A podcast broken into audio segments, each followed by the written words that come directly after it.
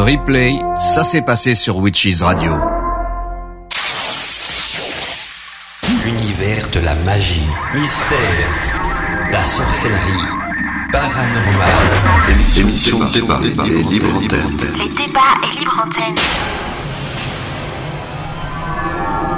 Eh bien, nous voici dans un nouveau volet des débats à libre antenne sur Wikis Radio, un volet bien particulier parce qu'on va parler donc euh, ce soir des égrégores.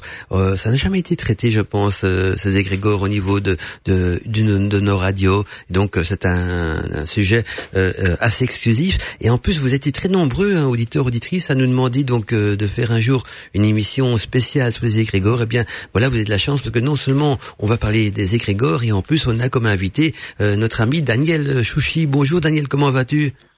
Bonjour à toi Mandala et bonjour à tous. J'espère que tout le monde se porte bien malgré le froid, le givre et tout le reste. ben, Oui, oui, c'est vrai qu'il fait frisquet par ici aussi. hein. Là, je regarde mon température sur mon ordinateur, moins 2 degrés par chez nous, donc euh, ça va encore, on c'est encore raisonnable. Alors, il y a juste pour te dire que Steph Donat va nous rejoindre aussi. Il est en voiture pour moi, donc euh, il a dit qu'il était un petit peu retardé par le verglas, mais il est d'accord, voilà. il est- il est d'accord. Il est là plutôt, il est avec nous, et donc je, je le fais venir euh, en même temps sur l'antenne. Voilà, je, je- je- j'enclenche notre ami Steph Donat aussi. Voilà donc euh, Daniel, euh, je suis content d'abord de t'avoir euh, avec nous dans l'émission pour discuter de, donc euh, des Grégor. Ce qu'on va peut-être faire au, au départ pour que tous les auditeurs, c'est une coutume dans les émissions débat libre antenne parce que tu seras avec nous donc chaque dernier vendredi du mois donc jusqu'à la fin de la saison donc comme ça tu vois un petit peu comment ça fonctionne mais c'est d'abord donner la définition d'un égrégore pour que chaque auditeur puisse se faire la même idée. Mais d'abord avant de lancer la définition dire notre bonjour à notre ami Steph qui nous a rejoint. Steph, tu es là? Bonjour. Ouais, voilà. Ça a été, Steph, la route, pas trop froid, pas trop de verglas. Tu m'as dit que tu étais bloqué par le verglas, mais Du, ouais, du brouillard givrant. Et Brouillard, après, ça oui. tombe, ça fait du verglas. Et donc, c'est pas la joie. Voilà, on va installer un système dans ta voiture que tu peux animer en direct en conduisant. Voilà, comme ça, jamais été pris dans des embouteillages, donc je, je plaisante bien sûr. Donc j'en reviens à, Daniel parce que la question que je, pose, lui posais, c'est comment est-ce qu'on peut, on va pouvoir donner une définition commune? Parce que moi j'ai ma petite idée. Il y a beaucoup d'auditeurs qui ont des, leurs idées, donc de, ont une opinion de, ce qui euh, pourrait être pour un égrégore. Puis euh, quand on lit des, des livres qui traitent du sujet, euh, certains, certains livres s'accordent, d'autres livres donnent des définitions plus farfelues. Donc je pense que ce serait peut-être bien pour qu'on soit tous sur la même longueur d'onde euh, de définir euh, avec tes propres mots, Daniel, et voilà euh, comment est-ce qu'on pourrait inculper l'idée d'égrégore donc dans dans la conscience de tous nos auditeurs qui nous écoutent ce soir. Bah déjà, la question est délicate parce que définir l'étymologie, parce qu'on peut définir par l'étymologie ce qu'est un égrégore, et aussi par expérience ce que nous voyons par égrégore, et ensuite par des modèles théoriques que, qui diffèrent selon des écoles de pensée, de, magie, de théurgie euh, et autres. Euh, donc je vais donner une définition euh, générale, et il va falloir peaufiner la définition, voire même la déconstruire. hein. Là, ce que je pourrais dire sur l'égrégore, c'est il faut essayer d'imaginer un égrégore comme une entité énergétique. Elle est vivante et elle est consciente sur certains aspects et elle émane d'une pensée collective. Donc c'est une collectivité qui a donné naissance, parce que c'est une, émanation de la pensée, qui a donné naissance à un égrégore. Voilà une définition simple, concise, mais qu'il va falloir déconstruire. Oui, oui, tout à fait. C'est une idée qui est trop proche de la mienne parce que euh, en ayant lu quand même pas mal de livres qui traitent de la magie et donc euh, des égrégores aussi, souvent d'ailleurs des égrégores sont, ils peuvent régénérer par des, rituels, mais souvent on va parler dans ce cas-là de rituels de magie cérémonielle et, souvent on dit aussi qu'un égrégore c'est vraiment comme une sorte d'entité vivante qui va avoir une vie parfois peut-être même limité dans le temps, le temps de l'action du rituel, c'est-à-dire que entre l'alpha et l'oméga euh, de, de la réaction du rituel, donc de son accomplissement, euh, l'égrégore peut vivre puis se dissoudre ou pas. Il y a des égrégores qui persistent à travers le temps aussi. On verra un petit peu euh, tout à l'heure, peut-être dans quelle occasion. Puis je voudrais voir aussi avec notre ami Steph. Et toi, Steph, te- ta définition de l'égrégore serait laquelle ou en tout cas ta vision de l'égrégore Eh ben, moi, reste sur euh, ce que j'ai dit euh, chez les jésuites, donc j'ai été un peu déformé par la chose. Et euh, ce qu'on nous disait quand j'étais petit, en fait, que c'était la volonté de Dieu. Comme ils étaient assez embêtés pour définir la chose, ils avaient beaucoup de mal à tomber dans le, mystique ou tout ce qu'ils appelaient occulte, c'est-à-dire démoniaque, quoi, dans leur euh, explication très schématique des choses. euh, en fait, la volonté de Dieu, c'est-à-dire que pour que la volonté de Dieu s'exerce, il fallait faire de la prière. C'était le raisonnement général. Donc, je ne sais pas si ça rejoint, le principe moderne ou euh, plus ou moins lié aux, traditions euh, diverses de, de l'égrégore, mais enfin, c'est comme ça qu'on me l'expliquait, moi. Donc après, euh, je vois bien qu'il y a différentes définitions et tout, et que tout le monde est plus ou moins cherché à, à l'expliquer à sa façon, quoi. Voilà, tout à fait. Mais comme il y a beaucoup de sorcières et de sorciers qui nous écoutent, vu qu'on est quand même sur Witch Radio ce soir, euh, la question que j'ai envie de poser d'abord à Daniel, parce que je sais qu'il est très calé aussi dans le domaine de, la magie et beaucoup de domaines aussi d'ailleurs, c'est au niveau d'un égrégore, dit Daniel, euh, la création d'un égrégore, donc par exemple dans le cadre de la magie, de la sorcellerie, parce que je sais que beaucoup d'auditeurs ont envie d'en savoir un petit peu plus euh, sur le sujet. Euh, est-ce que des pratiques magiques, justement, même si on en a déjà parlé un petit peu au niveau de la définition, utilisent parfois donc la génération d'un égrégore Hein, comme par exemple euh, des, des, pratiques de magie cérémonielle. Ce que je veux juste mettre entre parenthèses, s'il y a des auditeurs qui ont des questions à poser à Daniel euh, en relation avec des égrégores, n'hésitez pas donc à nous écrire. Hein, c'est euh, contact donc euh, contact Il y a également donc le formulaire de contact du site internet euh, Vous cliquez sur le bouton contact, vous pouvez donc nous écrire par là aussi, ou alors vous pouvez m'écrire personnellement à mandala Voilà. Tous les, les adresses mènent au même endroit, donc c'est mon écran de contrôle. Le plus simple, c'est contact@widgisradio.fr ou alors le formulaire de contact euh, du site internet de la radio ou l'application également. Vous envoyez un petit texto et ça revient, donc euh, ça viendra chez moi aussi. Et donc voilà, Daniel, si tu pourrais nous parler un petit peu plus donc d'un égrégore, mais dans le cadre donc de, la magie, de la sorcellerie, euh, dans quel cas justement on, peut dire que là, dans ce, type de rituel, que c'est voulu ou pas, je sais même pas si parfois c'est volontaire ou pas, donc on va dire que l'opérateur va donc créer un égrégore. Alors oui, effectivement, donc euh, quel que soit le type de magie, il y a des formulations pour créer des égrégores, hein, que ce soit la sorcellerie, que ce soit la magie simple ou la haute magie dite théurgique aussi. Donc euh, oui, euh, les égrégores sont là, ils sont présents, et ensuite leur résidence, c'est le monde astral. Ensuite, le monde astral, il y a le bas et le haut astral. Et tout ceci, tout ceci cause problème dans les définitions que je suis en train de dire et dans les explications, parce que comme je l'ai euh, signalé au départ, il faut déconstruire tout ce système-là.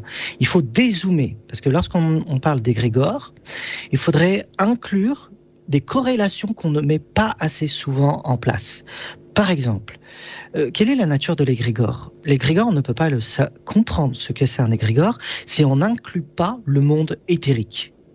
Ensuite, si on n'inclut pas euh, le monde archétypal également, qui se différencie de l'égrégore, eh bien, on, est dans un royaume de flou, de brouillard, et on ne comprend pas qu'est-ce que l'éther, qu'est-ce que le monde astral, qu'est-ce que l'archétype?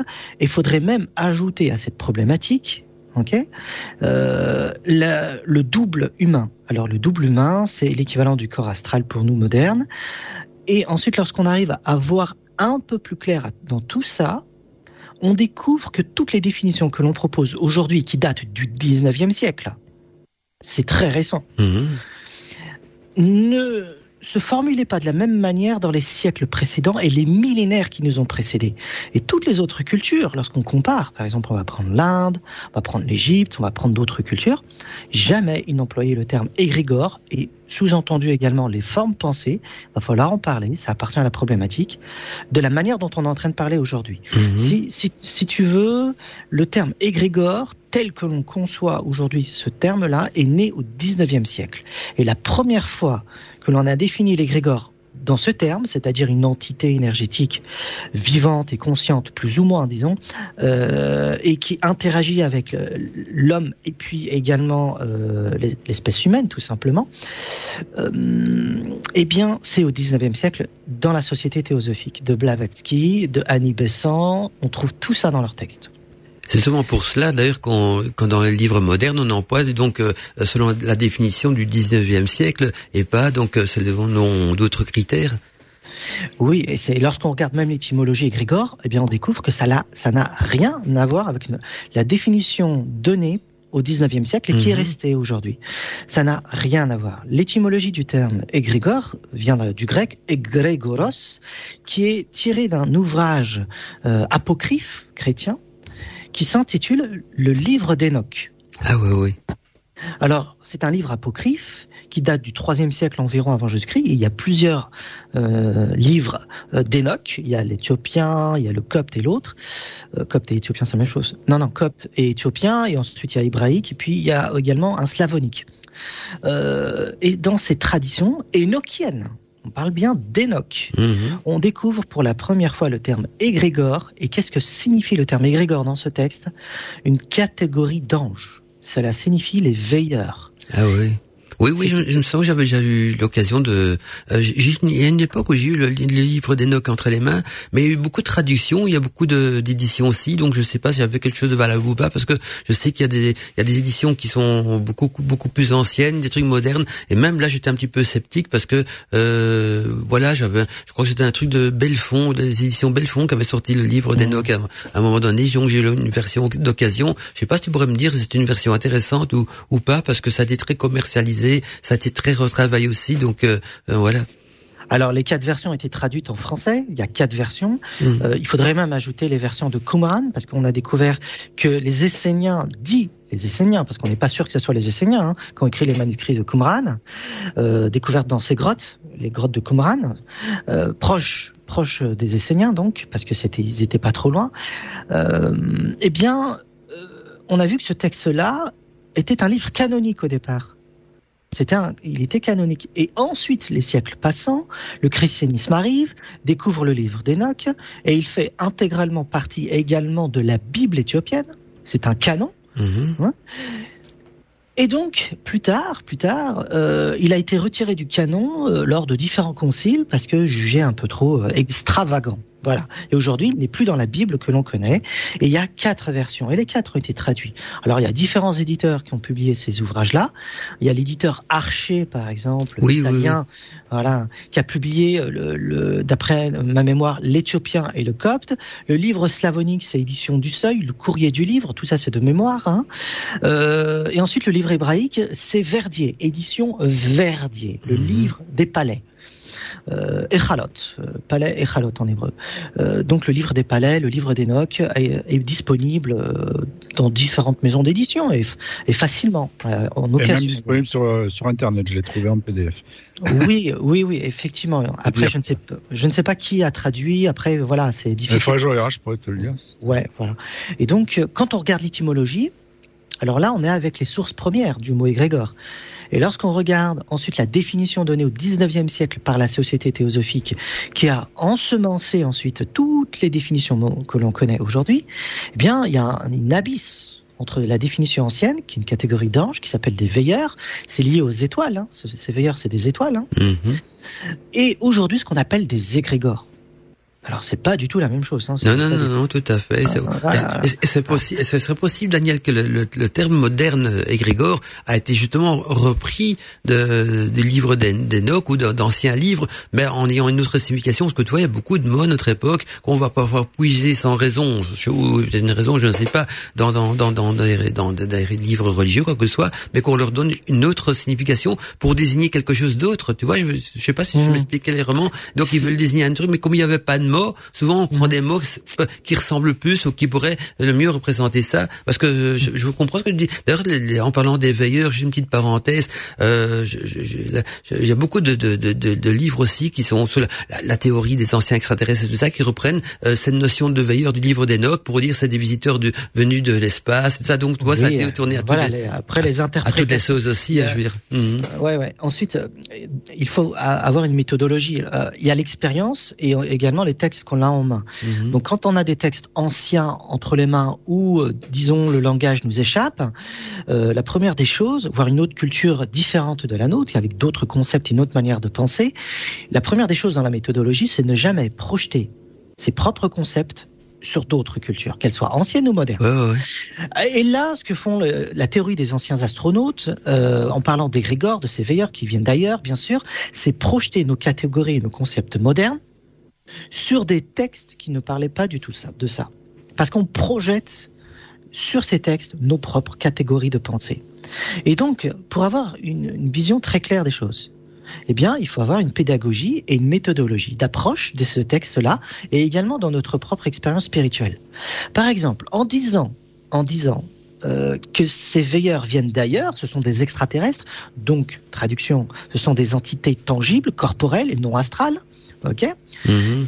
Cela annihile d'un revers de main toute l'expérience spirituelle et mystique de Ah ces oui, égrégores. Tout à fait. De toute façon, juste une petite parenthèse, moi j'y crois pas trop, l'histoire d'extraterrestres et de cette traduction-là, mais c'est parce que tu vois, il y a une série très célèbre, c'est la Diane Theory qui tourne toujours autour de, de, de ce truc-là, quoi, je veux dire. Oui, oui, elle est, elle est connue dans, dans le sens lorsqu'on s'intéresse euh, aux variations d'interprétation Voilà, du terme égrégore. Mhm. Oui, euh, c'est pour ça qu'il y a des problèmes d'interprétation, non pas tirés sur les cheveux comme les extraterrestres, ça c'est tiré sur les cheveux, Ouais. Euh, mais même lorsqu'on regarde chaque école, on va regarder les francs-maçons, ce qu'ils pensent des égrégores, on va regarder euh, la Golden Dawn, on va, c'est-à-dire des sociétés secrètes différentes, on va regarder Memphis Misraïm, on va regarder les mages, c'est-à-dire des, des, des mages qui, ont, qui sont entrés en contact et qui participent à, à la compréhension des égrégores. Eh bien, leur définition n'est pas la même. Alors, parfois, elle se recoupe, et parfois, elle est dissemblable. Ah bon. Et donc, ils sont jamais d'accord tout en étant d'accord. Mhm. C'est très flou, on est dans le brouillard.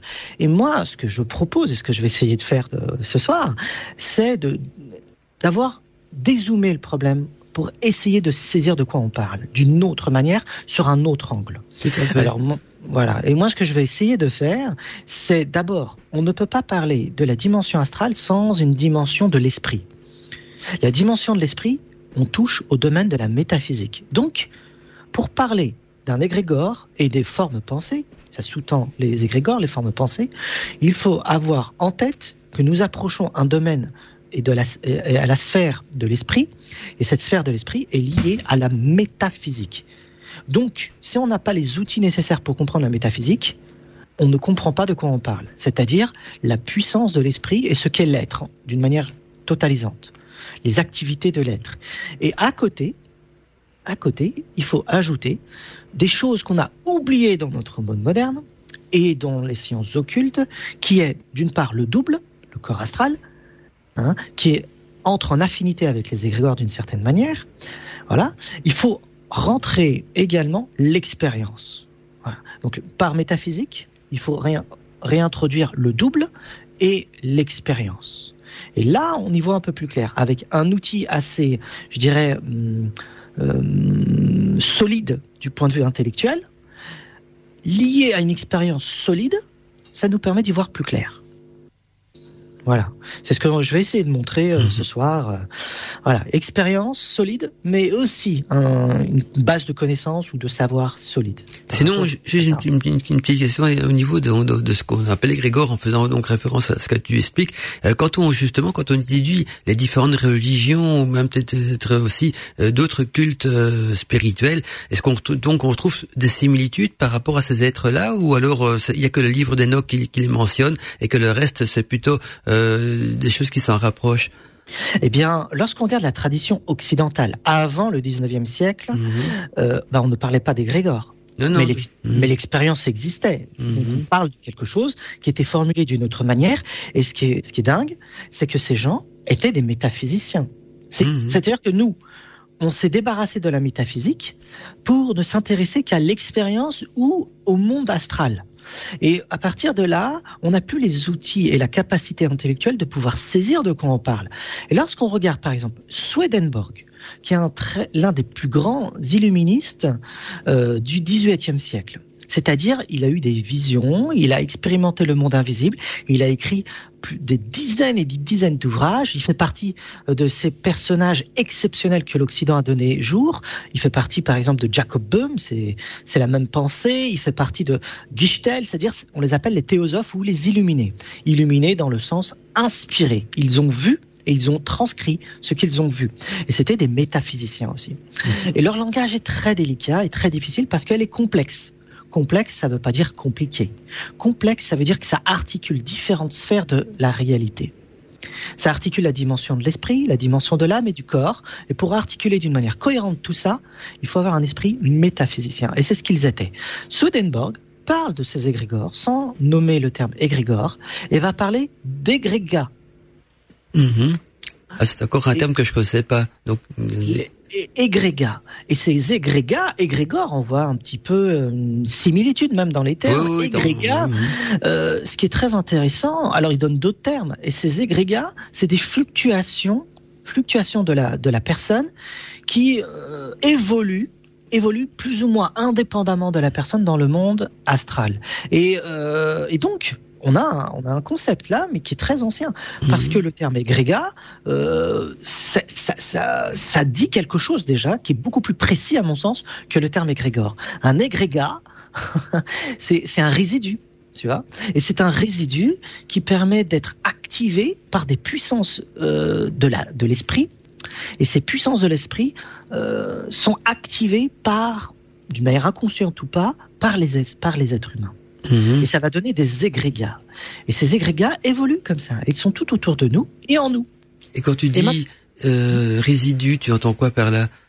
Alors là maintenant, euh, tu- attends, d'abord je réponds à la première et après je reviens Mhm. à, à ce terme-là. Et lorsque tu regardes toute la tradition occidentale de l'Antiquité, ceux qui ont inventé tous les concepts que l'on connaît de la théurgie, c'est-à-dire de la très haute magie de l'Antiquité, ils s'appellent Jamblique, Porphyre, Proclus, ce sont des néoplatoniciens. Dans leurs ouvrages, à aucun moment on parle d'égrégats ou d'égrégores. On va parler de daimon. Mhm. Et on va parler également d'autres formes d'entités créées par la pensée humaine. Mais euh, ils vont formuler d'une autre manière et jamais on parlera d'égrégore. Voilà, donc, si je comprends bien, juste pour euh, reformuler, donc euh, sont- les noms sont différents, mais le, le, le concept qui, qui se cache derrière est toujours le même, c'est ça? Oui, alors euh, on a affaire à des grosses pointures et les concepts sont très bien réfléchis Mhm. et bien posés, mieux que nous. On est dans le flou lorsqu'on parle du terme égrégore. Personne n'est d'accord. Et maintenant, quand tu regardes en Orient, là, il y a quelque chose de très intéressant dans les textes dits les tantrikas.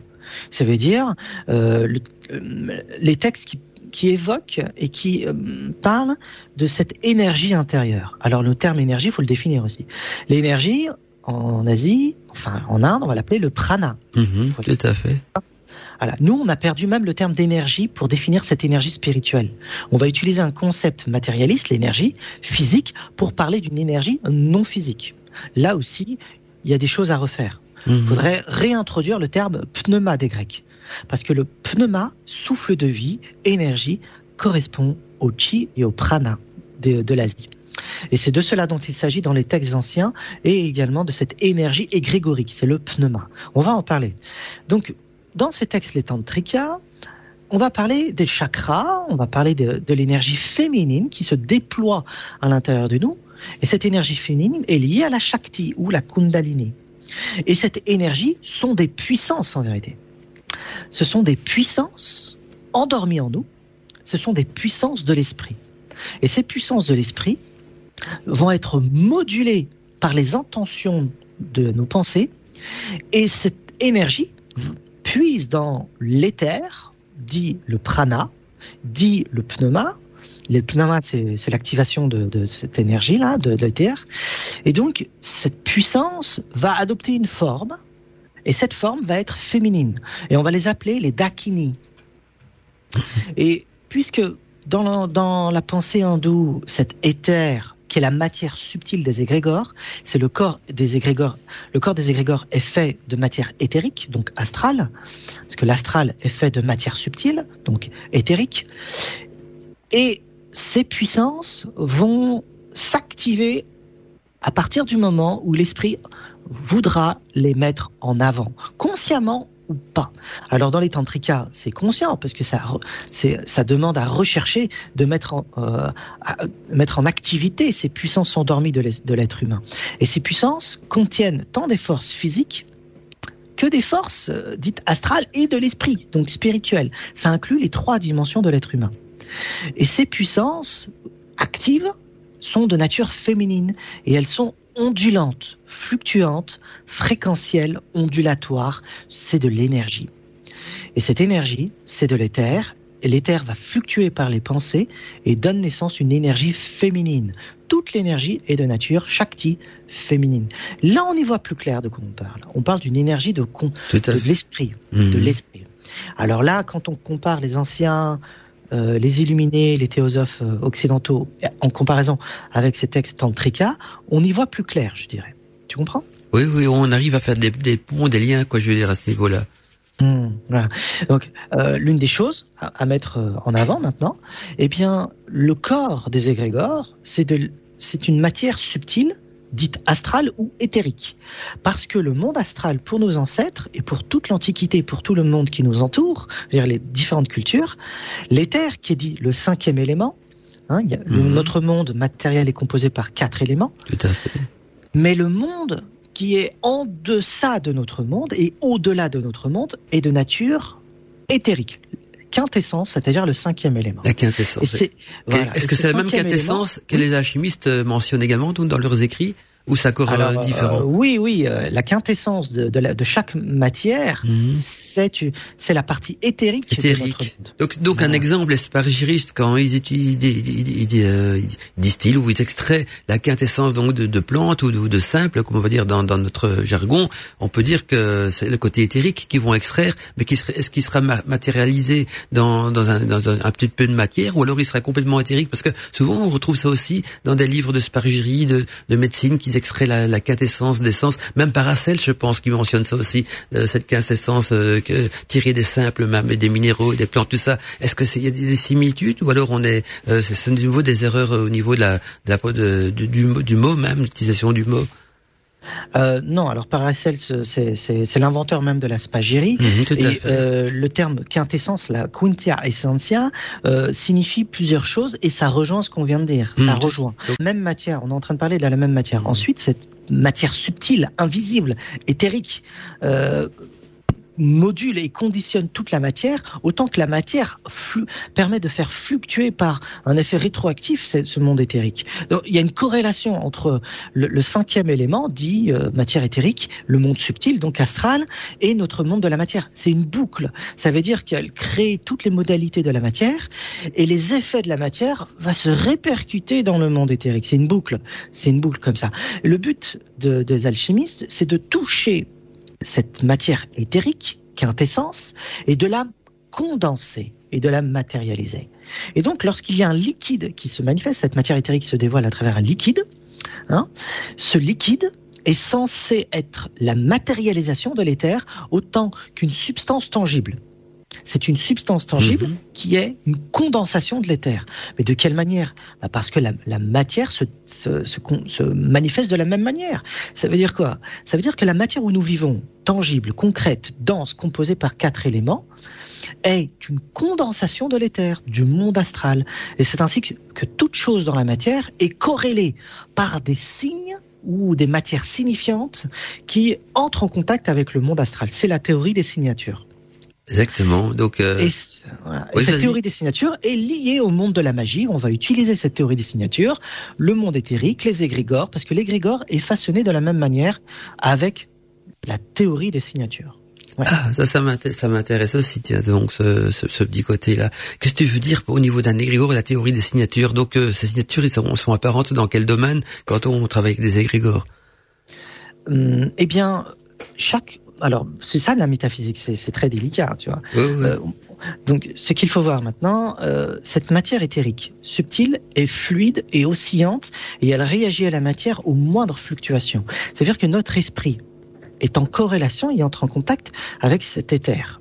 Et notre esprit n'est pas composé d'éther. C'est lui qui donne naissance à l'éther. C'est un souffle, de, de, de- un souffle qui, de puissance qui module cette matière subtile, qui est de, qui est composée par le monde astral, bien sûr. Et euh, la, la- la moindre modulation de notre esprit, la moindre intention, le moindre désir, la moindre émotion fait bouger cet éther. Comme une réponse, disons, oscillante, fréquentielle et énergétique. Et ensuite, cet éther va dégager de l'énergie, et cette énergie va s'appeler pneuma, ou prana, ou chi. C'est une modulation. Donc, en même temps, c'est les bases même de la magie, si on réfléchit bien. C'est les bases de la magie, Mhm. les bases de la spagérie, les bases des arts occultes. Faudrait dire art occulte et non plus science occulte. euh, c'est une, différence. Oui, oui. Euh, c'est- C'est-à-dire, il faut avoir une vision universelle de, de, de- du sujet en question, et non pas une vision singulière où chacun définit selon lui, selon ses termes, ce qu'il entend derrière cette matière-là.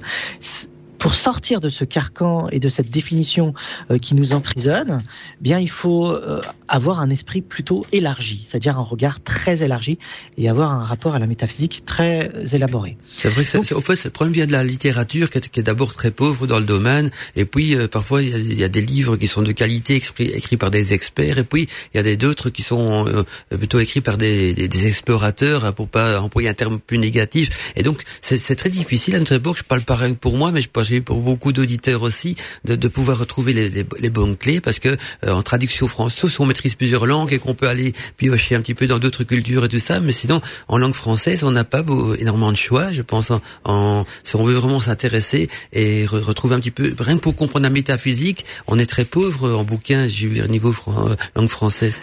Alors, euh, disons que les, disons, les arts occultes, euh, ainsi que la, la matière dite, euh, enfin la science occulte, la littérature de la science occulte aborde le sujet de mille et une manières depuis le 19e siècle, avec différentes définitions.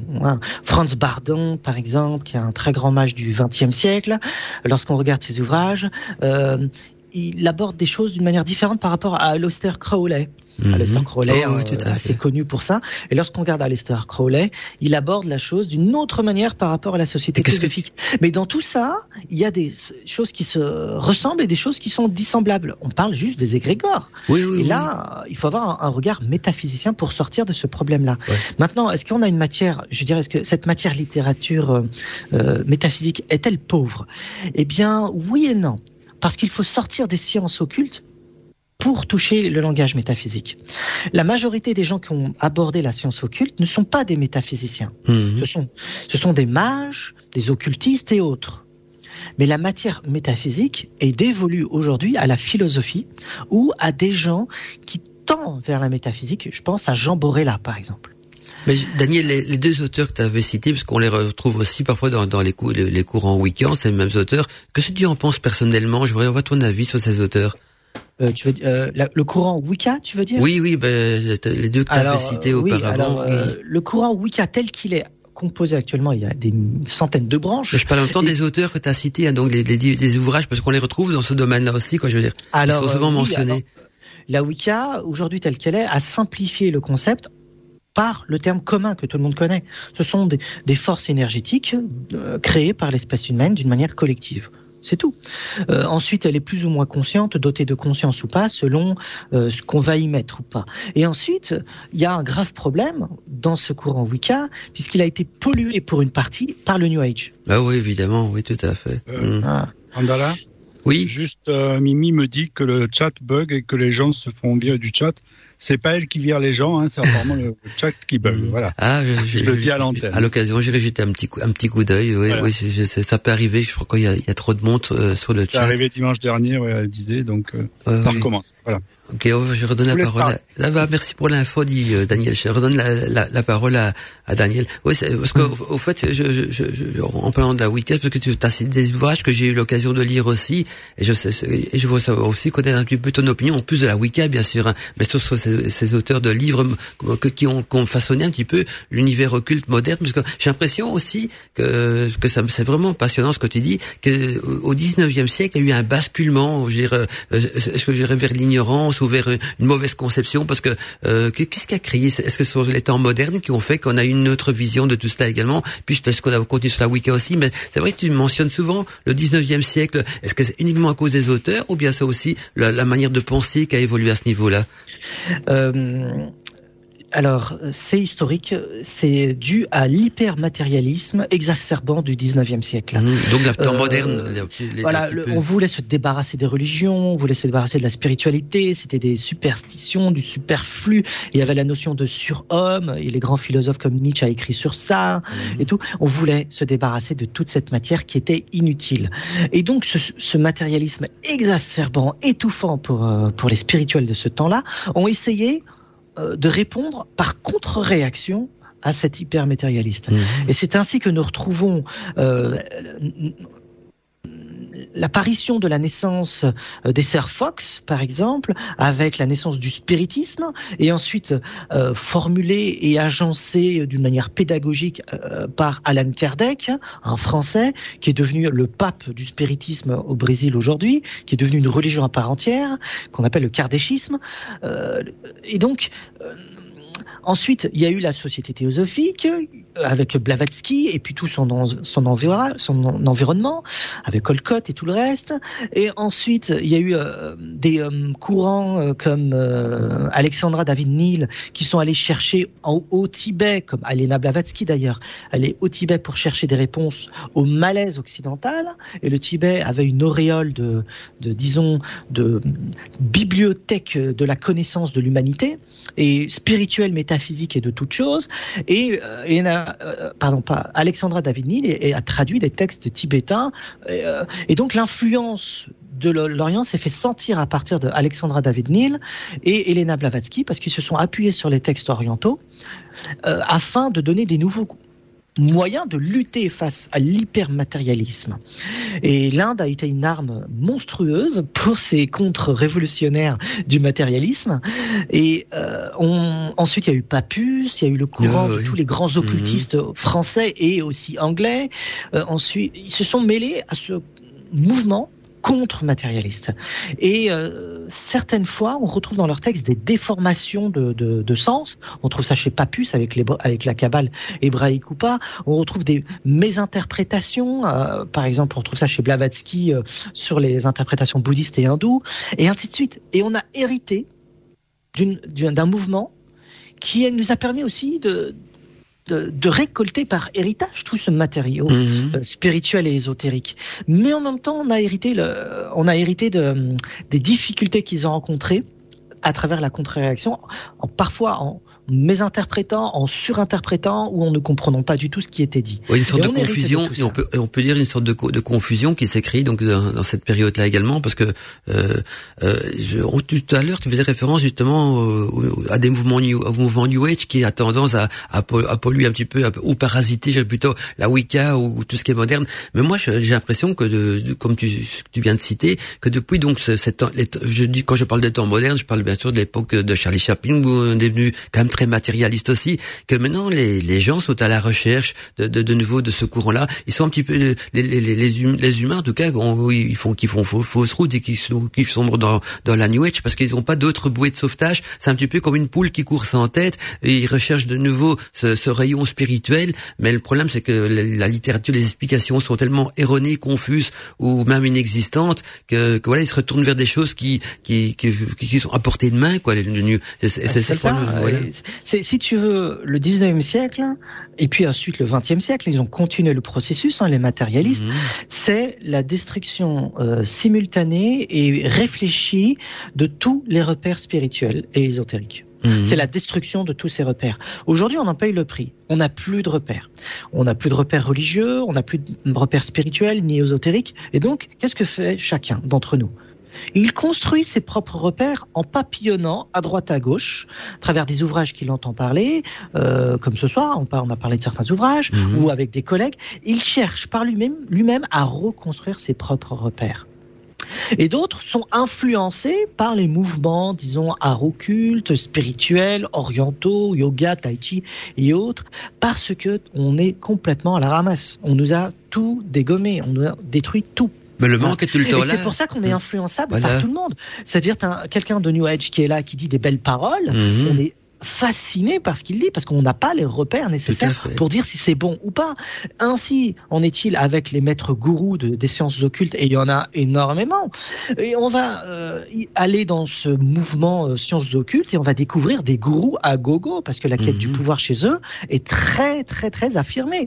Et donc la quête du pouvoir, ce n'est pas la quête spirituelle, c'est une quête égotique qui s'affirme dans une dans une quête de pouvoir parapsychologique et pouvoir sur les autres. Je ne sais pas le nombre de personnes que j'ai connues qui font partie de ça. Ah, j'imagine. Parmi les plus grands manipulateurs que j'ai pu rencontrer, eh bien, euh, deux font partie, et il y en a que deux que j'ai pu rencontrer, deux font partie des sciences occultes. Mhm. Mais ils ont, si tu veux, la fa d'hypnotiser un art de la parole, une rhétorique, une manière de parler, un art d'enjoliver les choses et, euh, et d'embarquer les gens parce qu'on dit ah ouais c'est beau, c'est cohérent et tout le monde est là. Mhm, mhm, oui c'est vrai.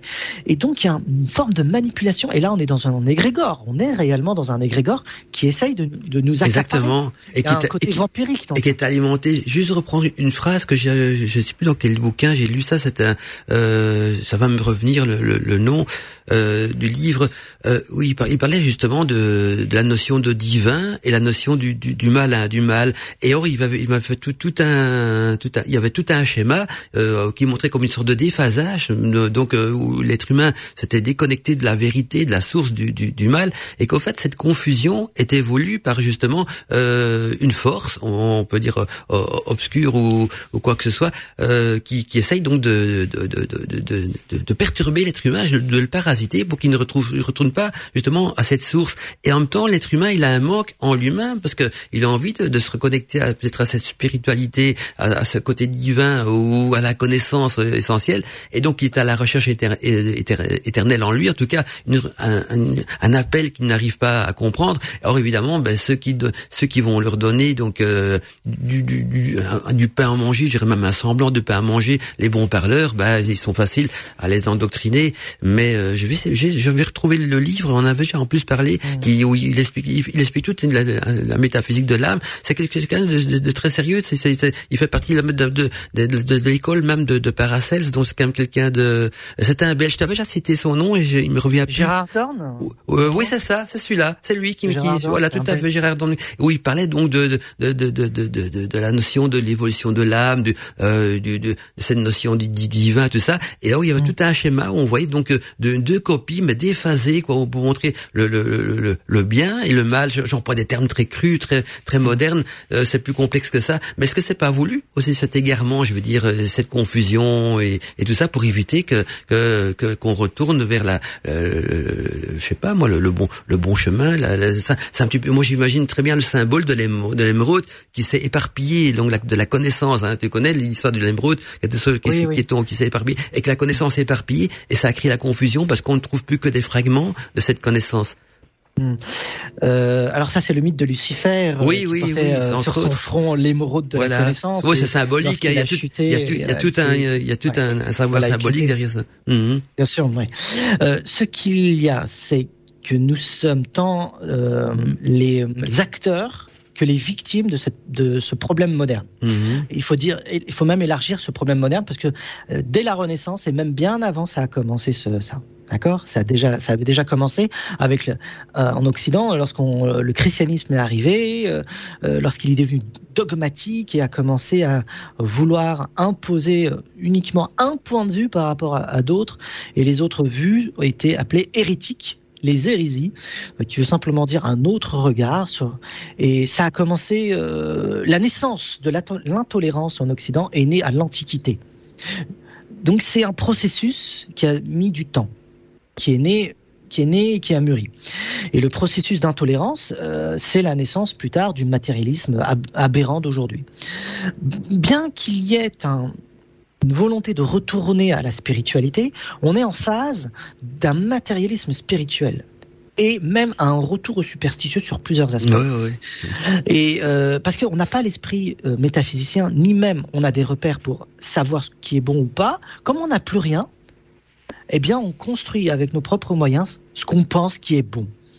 Euh, mais comme on, comme on le sait tous, le paradis est pavé de bonnes intentions.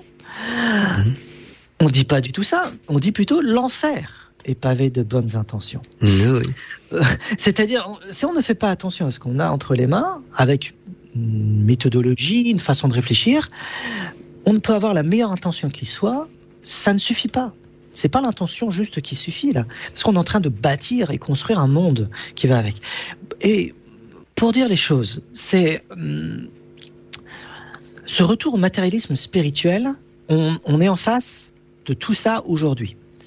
Tous les ouvrages édités majoritairement que les éditeurs publient, c'est du matérialisme spirituel pour vendre, vendre, vendre. On ne cherche plus le qualitatif, on va chercher de la quantité, ce qui se vend. À partir de là, lorsque on commence à dealer avec cet esprit luciférien, je vais en revenir, cet esprit luciférien, on participe, on participe à la position dans notre société du matérialisme spirituel et à la superstition et donc à un esprit luciférien. Mhm. Qu'est-ce que cela veut dire? Cela veut dire, euh, d'une part, nous sommes créateurs de notre propre condition par ignorance, par inconscience, d'accord? Mm, Oui. Et d'autre part, il y a une fluctuation sur le plan éthérique de la, de, de la qualité de l'énergie de la matière. Dans les traditions, on va parler de quatre niveaux d'énergie de cette euh, de cet éther, quatre niveaux. Et ces quatre niveaux oscillation fréquentielle. Et là, on est dans les grégores, hein, parce que Oui, toutes oui, les, tous les égrégores sont façonnés, pardon, sont façonnés par cette fréquence énergétique de l'éther. Mhm. L'art, l'art des égrégores, c'est un art des fréquences, un art des sons, un art de l'oscillation. C'est un, c'est, c'est un monde donc, un monde donc de fréquences, vraiment. Il résonne comme ça. Donc euh, le mage, lui, il, cher- il cherche à entrer en contact avec ce monde de résonance, de fréquence, Ce- parce que l'esprit euh, est de nature fréquentielle comme l'âme et comme le corps. Et donc ce qu'il y a, c'est ces quatre niveaux vont faire osciller la matière, osciller la matière à différentes échelles de conscience et participe à ce qu'on appelle les quatre niveaux de conscience dans les traditions dans la matière. C'est l'éther, c'est l'oscillation de l'éther qui conditionne notre degré de conscience au cours du temps. Aujourd'hui, nous sommes au quatrième niveau le plus bas. On va l'appeler le Kali Yuga ou l'âge sombre, l'âge de fer, l'âge des ténèbres. C'est ça, justement, je te demandé si ça, ça avait un lien avec les quatre H, justement. C'est exactement le lien. Mhm. Et ça, c'est le fruit même de, de l'oscillation de la qualité énergétique de l'éther actuel. Il faut voir ça comme des oscillations. Il y a des pics et il y a des creux. Mhm. Et dans ces pics et ces creux, il y a quatre niveaux de, de qualité de l'éther et ça produit les, tout le schéma évolution, évolutionniste dans le point de vue conscience euh, chez les êtres humains et également auprès de toutes les créatures vivantes dans l'univers. Euh, donc ce qu'il y a, c'est comme nous sommes au quatrième niveau, notre niveau de conscience, de compréhension, de compréhension de soi, de soi et du monde est très très bas. Mais en même temps, comme nous sommes très très bas, nous ne faisons pas l'effort de comprendre ce qui se passe, ou on nous a fait oublier, ça peut être conscient ou pas conscient, eh bien, on participe, on participe à la déconfiture moderne. Et là, il y a une phrase de Jésus qui, qui vient à notre oreille, qui résonne à notre situation. Hein Mhm. Euh, la, la fin des temps, si tu veux, est, arrivera. L'hécatombe ou le nouveau les déluges arrivera. Et malheur aux gens qui vivront dans ce, dans ce monde-là. Mais encore plus de malheur à ceux qui l'amèneront en place. C'est-à-dire que on est, c'est obligé du point de vue de cyclique que ce monde-là arrive, mais en même temps, on est les acteurs de l'avènement de ce monde-là. Donc Lucifer ou les égrégores n'ont de puissance que parce que nous leur donnons leur force et leur puissance. Nous les alimentons dans leur idéologie, dans leur émotion. Et le fait de les alimenter, est-ce que ce, ce serait un problème qui viendrait parce que l'être humain, il a ce, ce petit côté animal, donc on peut dire, est-ce que ça mérite de l'ego ou, ou de ou de l'igno- ou de l'ignorance tout, tout simplement? Alors de toute façon, toute ignorance est problématique. Mhm. toute forme d'ignorance est problématique parce que le monde astral et le monde éthérique étant connectés à notre monde, il y a une fluctuation de l'éther par rapport à notre propre état. Et donc, con- consciemment ou pas, on produit des choses dans le monde euh, de l'au-delà. Et là, euh, on- dans notre état d'ignorance, on se rend pas compte qu'on peut créer des égrégores et qu'on peut les alimenter et se connecter à une collectivité d'égrégores sans, sans le savoir. Et il y a différentes catégories d'égrégores. Il y a les égrégores, par exemple, produits par euh, des réunions. Dès qu'il y a un collectif, le, si tu veux, notre pneuma, je vais l'appeler comme ça et non pas l'énergie, ça veut rien dire le terme énergie. Énergie, c'est ce qui se met en mouvement. Ouais, oui, oui, on emploie toutes les choses d'ailleurs ce terme-là. Voilà, mais c'est le pneuma, c'est cette qualité Mhm. de l'éther. C'est l'éther, je le répète, c'est la matière subtile dont se revêt, euh, le, dont est revêti l'égrégore, et euh, l'é- l'énergie de l'égrégore, comme on l'appelle aujourd'hui, c'est du pneuma. Mhm. Et le pneuma alimente, c'est un fruit de l'esprit, alimente tout le cosmos en mouvement. C'est le pneuma qui alimente tout ça. Et nous produisons du pneuma, nous avons une certaine qualité de pneuma, et l'égrégore se nourrit de ce pneuma-là. Il cherche ça. Donc nous lui donnons vie parce que nous lui donnons du pneuma qui contient de la vie et de la, une certaine qualité de conscience. Et à l'intérieur, il y a tout le contenu de ce qu'on appelle la conscience. Il peut y avoir des désirs, des volontés, des émotions. Ça dépend ce qu'on y et met, tu veux dire. Ouais, ça dépend ce qu'on y met en quelque sorte aussi. C'est ça. Mhm. Ça dépend ce qu'on y met. Et là, il y a l'intention et la volonté qui entrent en jeu pour savoir qu'est-ce qu'on met dans un égrégore. Et maintenant, dans toute réunion collective, euh, qu'elle soit matérielle ou pas, matérialiste ou pas, par exemple, de- d'une collectivité de sport, une collectivité, euh, je sais pas, d'un fan club. Un coven, ou- un coven week-end, par exemple aussi. ah, voilà, exactement. Mhm. Produit consciemment ou pas un égrégore collectif qui se nourrit et qui est formé par rapport au contenu des gens. Et ces gens, lorsqu'ils posent le contenu dans l'égrégore, ils peuvent en être conscients ou pas. Après, c'est beaucoup plus euh, subtil que ça. Je fais que résumer hein, pour essayer de saisir de quoi on parle. Donc, de toute manière, on peut être influencé d'une manière invisible à travers le monde astral parce que, et là j'ajoute un, autre domaine, notre âme, ce qu'on appelle notre âme, Mhm. est de nature éthérique. Et donc, notre âme, qui est de nature éthérique, appartient au même monde que, que les égrégores. Ok. Et donc, juste une petite parenthèse encore, Daniel. Oui, je te juste, quand tu parles pour euh, qu'on est sur les mêmes longueurs d'onde au niveau des mots, quand tu parles de l'âme, tu veux dire ce qui réunit le corps à l'esprit, c'est ça? Oui, voilà. Mhm, Ok. Voilà, voilà. Âme, anima, le mouvement, Mhm. c'est- un, souffle éthérique. Euh, sa matière, la matière de l'âme, c'est la, c'est la psyché, c'est de l'éther. Et, et cet éther euh, est de nature fréquentielle, oscillatoire, c'est l'âme. Et tous les mouvements de l'âme pro- proviennent soit du corps, soit de, de notre propre esprit. Mhm. Et donc, les volontés du corps, les désirs du corps, la part bestiale de nous, interagit dans l'âme et la part divine en nous, c'est-à-dire le, le point de vue de l'esprit, qui est une part divine en nous, c'est la lumière divine déposée en nous, hein, Mhm. c'est pas rien, eh bien, interagit avec ce monde de l'âme. Et là, c'est la corrélation entre esprit, âme et corps qui, qui co- conditionne les quatre, enfin, les quatre niveaux de conscience comme on a parlé tout à l'heure. Et l'esprit a une certaine matière qui est lumineuse. L'âme, sa matière, elle est éthérique, elle est astrale. Et le corps, nous le connaissons tous, composé par les quatre éléments, c'est la matière dense que nous connaissons aujourd'hui. Tout à fait. Et, et donc l'âme est en rapport avec les égrégores, elle peut être influencée autant qu'elle peut influencer les égrégores, parce qu'elle appartient au même monde. Et elle peut densifier l'âme, enfin l'âme peut densifier les forces captées dans le monde invisible, parce qu'elle est intermédiaire avec le monde de la matière et le monde de l'esprit. Mhm. Voilà. Donc Et elle peut, si- elle peut offrir des concepts autant que des percepts. Ok, juste voir si Steph n'a pas une question à te poser avant de poursuivre. Steph, t'as une question à poser à Daniel?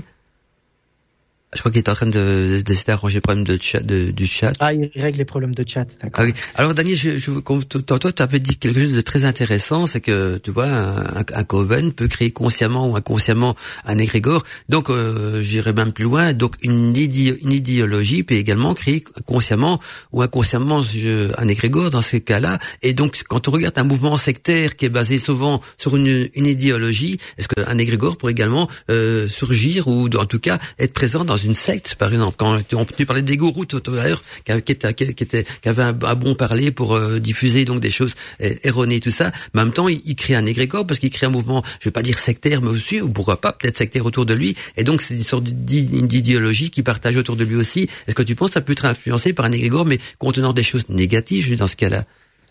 Eh bien, de toute manière, dès qu'il y a une activité de, de, de la pensée, il y a euh, formulation de ce qu'on appelle les formes pensées aujourd'hui, qui est encore une mauvaise formulation, Mhm. et qui sont à la source. Ces formes pensées sont à la source de la construction d'un égrégore. Euh, et ensuite, l'égrégore va être alimenté par euh, différentes euh, gens, personnes, qui vont alimenter la même idéologie, la même pensée, et en même temps l'alimenter par des émotions et aussi par des désirs et des volontés. Et donc, quel que soit le mouvement de l'esprit qui produit des pensées ou des idées, est propice, est propice à produire un égrégore. Est propice à ça. Donc, que ça soit une idéologie politique, une idéologie religieuse, Exactement. oui, oui. voilà, peu importe euh, le lieu ou l'endroit, le monde invisible fonctionne de cette Et qui manière. est parce entretenu, que- est entretenu après par ceux qui, qui la pratiquent ou qui la suivent, cette euh, idéologie. Et et c'est ça, et c'est ça, et entretenu et nourri, et autant que nous nous la, nous la nourrissons.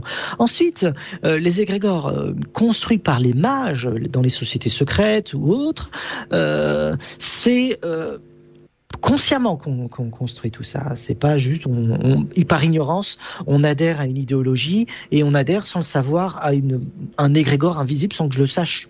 Mhm. Par contre, dans les sociétés secrètes, dire art occulte et tout, on va construire un égrégore à, à partir. Et là, je veux changer la formulation de forme pensée parce que ça aussi, c'est du, ça vient de la société théosophique et ça veut rien dire réellement forme pensée. Il faudrait parler de puissance de l'esprit ou germe de l'esprit.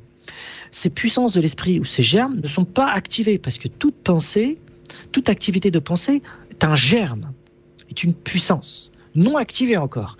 Et plus on alimente ce germe ou cette puissance, plus elle va s'activer. Et le degré d'intensité de cette pensée ou de ce germe va lui permettre de, de croître au fur et à mesure du temps. Et on peut être individuel autant que collectif dans cette pensée-là. Mhm. Donc, nous produisons consciemment ou inconsciemment des égrégores en tant qu'individu. Et lorsqu'on adhère à une idéologie, nous, nous collectons des mêmes idéologies pour façonner une seule et même entité synthétique d'un égrégore. Et dans les sociétés secrètes, on va chercher à canaliser, bien sûr, cette puissance de l'esprit, qui est, je le répète, la part divine en l'homme, puisque la divinité créatrice a créé le monde de la même manière. L'univers est fractal et nous reproduisons à notre échelle le même schéma créateur. C'est ainsi que nous avons la, la faculté de pouvoir créer des égrégores et des mondes à travers notre esprit Mhm. parce que c'est l'étincelle divine en nous. C'est pour ça que euh, dans les écrits, ils disent que l'homme est créé à l'image de Dieu, à cause justement de cette étincelle divine qui est en nous, alors qui permet tout ça. Oui, alors c'est ça que tout le monde veut s'accaparer et, Mhm. et avoir parce que cette étincelle, on veut euh, s'en nourrir. Mhm. Et là, il y a Lucifer qui arrive, le principe Ouais. luciférien, Mhm. qui essaye de s'accaparer et de voler cette lumière divine De- oh, oui. euh, pour pour lui-même et non plus pour la divinité. Et donc, quand on est dans une société secrète ou euh, dans un dans un rituel de magie, euh, bien euh, la collectivité va chercher à créer, moduler, manifester par sa puissance de l'esprit, non pas forme pensée, ce germe pour qu'il puisse croître. Et là, on développe le pneuma. C'est pour ça que tous ces termes permettent de mieux expliquer le phénomène, plus que forme pensée, Grégor. Mhm. C'est- très flou tout ça. Non, ça vient C'est plus clair.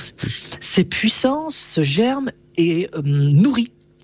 Et cette, cette, cette faculté de produire de, un- une puissance va activer par la collectivité cette puissance et va l'éveiller à elle-même. Et cet éveil à elle-même, cette puissance, va prendre conscience, plus ou moins, de sa propre existence. Nous lui donnons de la vie parce que cette puissance est activée par notre pneuma, Mhm. notre souffle de vie, Exactement. notre énergie vitale, Mhm. disons. Et elle, on lui donne une part de notre énergie vitale afin qu'elle prenne vie. Nous donnons une part de notre puissance de l'esprit afin qu'elle s'active. Et là, on est dans la métaphysique. Oh, Là, oui. on est dans un langage plus clair dans la métaphysique. Et cet égrégore deviendra un synthétique. Il synthétise l'esprit de tous les participants. Et il peut être, disons, euh, protecteur ou mauvais. Il peut être démon ou ange, parce que nous pouvons créer des démons et des anges que nous appelons des égrégores. hein. Euh, et par effet rétroactif, euh, toutes les personnes qui entrent en contact dans le rituel avec cet égrégore est connectée à lui. Et donc, peut être inspiré par lui, euh, et on peut lui euh, dé- déposer dans cet égrégore une bibliothèque de savoir également. Et donc, D'où une- le principe d'une société secrète, en, en quelque sorte. Alors, pas, oui, oui et non, parce qu'il n'y a pas que ça dans la société. non, secrète. non, mais par, comme par Dans exemple, est-ce qu'un égrégore d'une société secrète peut aussi être dépositeur du savoir, en plus justement de, de, de l'idéologie qui est véhiculée à travers la société secrète? Voilà, là, on va rentrer dans un autre niveau et on va falloir introduire les archétypes et les dieux. Euh, parce que les archétypes ne sont pas des égrégores et les Mhm. dieux ne sont aucunement des égrégores également. Ensuite, euh, dans la filiation dans la filiation, disons, traditionnelle d'une société secrète ou, euh, disons, une société dite hum, invisible, hein, eh bien, il y a une transmission d'une connaissance et d'un savoir écrit et oral et par l'égrégore qui sera transmis à celui qui rentre dans le cercle. Et cette euh, entité-là n'est pas un égrégore en réalité, au départ. C'est ce qu'on va appeler dans le, langage normal un ange plutôt. Et cet ange n'a pas été façonné par, par la main de l'homme. C'est une prise de contact avec le divin qui permet, permet de, d'activer, d'activer je disons les choses euh, de cette manière-là. Je le répète, je le, le reformuler. Nous rentrons en contact avec des forces divines, des puissances divines qu'on appelle des anges, et ces anges vont patronner des sociétés secrètes ou des êtres humains qui sont euh, hors euh, normes, par exemple le prophète Enoch, le prophète mhm. Élie, euh, le prophète Salomon, et on va rentrer en contact avec leur archétype, pas égrégorique, mais leur archétype, ce qu'ils sont par essence. Et on va les faire descendre sur Terre pour qu'on puisse être connecté avec cette entité emplie d'une connaissance multimillénaire. Et donc c'est ça qui est proposé dans certaines sociétés secrètes, c'est entrer en contact, non pas avec des égrégores, non pas de les fabriquer, mais avec le plan divin et de les faire, et de faire descendre une part divine sur cette terre. Et c'est un ange. Ensuite, à côté, on peut produire des égrégores afin d'aider une tâche particulière de, de, de, de, la collectivité. Par exemple, on veut que tout le monde soit connecté, quel que soit le lieu et la distance des, des, des personnes. Eh bien, on va créer un égrégore qui permet d'entrer en contact avec tout le monde. Alors je suis au Tibet, l'autre il est au Japon et puis l'autre il est en Australie. Ah hein ils font leur rituel et ils entrent soit en contact avec le, patron de la société secrète, c'est-à-dire mhm. cet ange, s'ils le veulent, ou soit avec cet égrégore qui leur permet d'activer des choses, de rentrer en connexion avec des choses et tout. Tu vois Donc là, c'est un autre rapport. Il faut intégrer la divinité dans ce, dans cette dans ce monde spirituel. Dis Daniel, si tu es d'accord, on fait une petite pause musicale, hein, parce que je, vais chercher juste un petit, un petit verre d'eau à boire et, tout ça, et on, reprend d'ici. Allons-y. D'ici 5 minutes. Ok, d'accord. À tout à l'heure. Le replay, ça s'est passé sur Wishes Radio. Annonce Witches Radio. Tous les mercredis après-midi, de 14h à 16h sur witchesradio.fr, retrouvez le replay de toutes les émissions du vendredi soir en compagnie de Mandala Chakra et de sa team.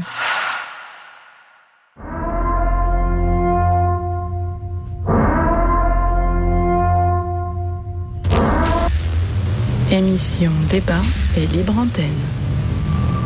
Émission débat et libre antenne. Bienvenue dans les débats et libre antenne. Et eh bien voilà, on poursuit donc la seconde partie donc des débats et libre antenne avec euh, notre invité euh, Daniel Chouchi. Alors il y a Steph de Nat qui nous a quitté parce qu'il est allé voir un proche qui est malade. Donc euh, voilà, un poste qu'on n'entend plus pour le moment donc dans l'émission. Dit Daniel, on pose cette seconde partie de l'émission. Ce que j'ai envie peut-être de proposer aussi. Alors je veux juste une petite parenthèse encore pour les auditeurs. vous en faites pas, donc on n'oublie pas vos messages. Hein. J'ai vu que la boîte mail se remplit et c'est promis donc que vos messages ne euh, seront pas mis aux oubliettes, ils seront partagés donc euh, sur l'antenne et donc vos questions seront posées à Daniel aux alentours de 22h30. Hein. donc vous êtes pas oubliettes, ne vous en faites pas. Hein, les messages sont enregistrés et ils seront, ils participeront donc à l'émission. Mais j'ai envie donc d'essayer de, de, passer à quelque chose d'un petit peu plus pratique et peut-être plus concret, Daniel. Alors comme tu avais justement, on parlait de cette connaissance oubliée, de, du côté métaphysique aussi, avec tout ce qui peut nous parasiter, tout ce qui peut nous, nous conduire à l'erreur et tout ça euh, ce qu'on pourrait justement, et que beaucoup de passionnés qui nous écoutent sont passionnés par la magie, la Wicca, et, euh, aimeraient bien peut-être créer un coven. Et, ce que tu m'as dit au niveau des sociétés secrètes, est assez intéressant parce que euh, voilà par exemple quelqu'un qui voudrait créer un coven wiccan ou un groupement donc euh, euh de, magie ou une, mini société secrète comment est-ce qu'il pourrait faire justement pour se connecter à, à, une, à, un égrégore ou créer quelque chose de sérieux pour, pour, pour justement euh, s'orienter, je veux dire, euh, de nouveau vers cette connaissance perdue, vers vers cette étincelle divine, et, ne pas sombrer dans l'erreur, ne pas sombrer dans un milieu sectaire. Et ça permettra peut-être aussi aux auditeurs justement de ne pas se faire euh, berner par tout ce qui est euh, gourou, bon parleur, euh, niveau secte. Donc comment pouvoir discerner le, le bon du mauvais, ou peut-être comment créer quelque chose, un nouveau cou- courant soi-même, en, en disant, en te disant bien qu'il faut pas être trop, euh, trop- il faut que ça pas pas trop compliqué non plus parce que dans on, on maîtrise pas tous euh, plusieurs langues, on- on n'a pas accès à, à- à- à des, des livres peut-être très anciens, mais à notre niveau, je parlais au niveau donc des, des, passionnés de la magie, de la sorcellerie, s'il veut se reconnecter à cette connaissance, à cette étincelle divine, euh, et, et sortir un petit peu de, de ce, ce parasite créé par le mal, qu'est-ce que tu, pour faire les premiers pas, tu conseillerais quoi? Eh bien, déjà, il faut être dans une démarche spirituelle et non pas d'acquisition de pouvoir. Exactement. Ça, c'est euh, capital. Et lorsqu'on parle de spiritualité, on parle de la dimension de l'esprit. Le terme spiritualité est de même étymologie que le mot esprit. Esprit, spiritualité, on tend vers l'esprit. On tend vers la part divine de l'homme et non pas vers les pouvoirs de l'âme, euh, ce qu'est le pouvoir occulte, euh, comme on dit aujourd'hui. Euh, donc, une démarche spirituelle, c'est aller par-delà tous les pouvoirs. Ça, c'est important. Sinon, c'est de l'ego spirituel. On développe une forme d'ego dans le monde spirituel.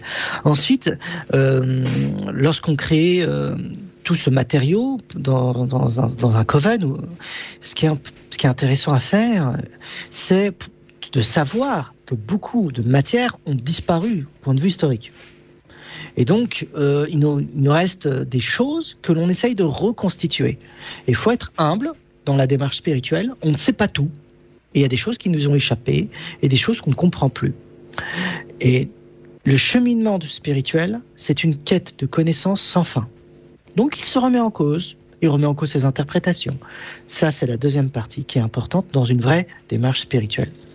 Et ensuite, lorsqu'on commence à créer, disons, un égrégore, euh, ce qu'on appelle communément justement un égrégore, Je voulais dire, dans Eh bien- le cadre d'une- d'une d'une mini-société secrète, hein, donc si quelqu'un voudrait recréer une société secrète, comme tu expliquais avec euh, les francs-maçons, les rose-croix, pour se connecter justement à cette connaissance, euh, ou Mhm. Ouais. un élément de connaissance, pour se mettre en chemin, tu vois, que, que- donc ouais. des euh, sûr. tu es dans le bon, hein, c'est c'est ce que dit, c'est exact, hein, mais, mais aussi par Mhm. rapport à... à- euh, euh, parce que pas forcément intégrer un mouvement, mais peut-être partir de zéro, quoi, je veux dire, à ce niveau-là.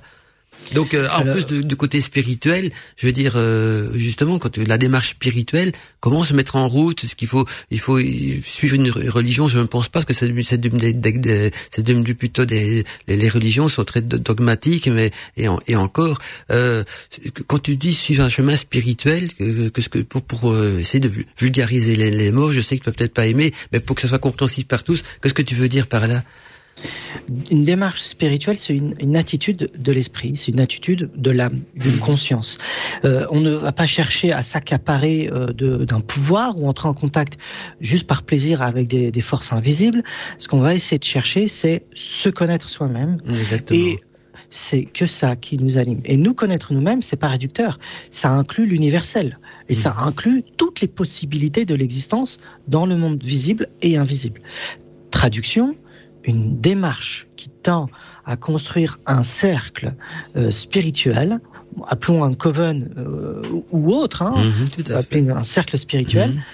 L'une des choses, c'est, eh bien, on va essayer de construire euh, un, un, une- un lieu sacré, parce qu'il faut le consacrer ce lieu-là, un lieu sacré par lequel nous pourrons mieux nous connaître nous-mêmes et mieux connaître le fonctionnement de toute chose.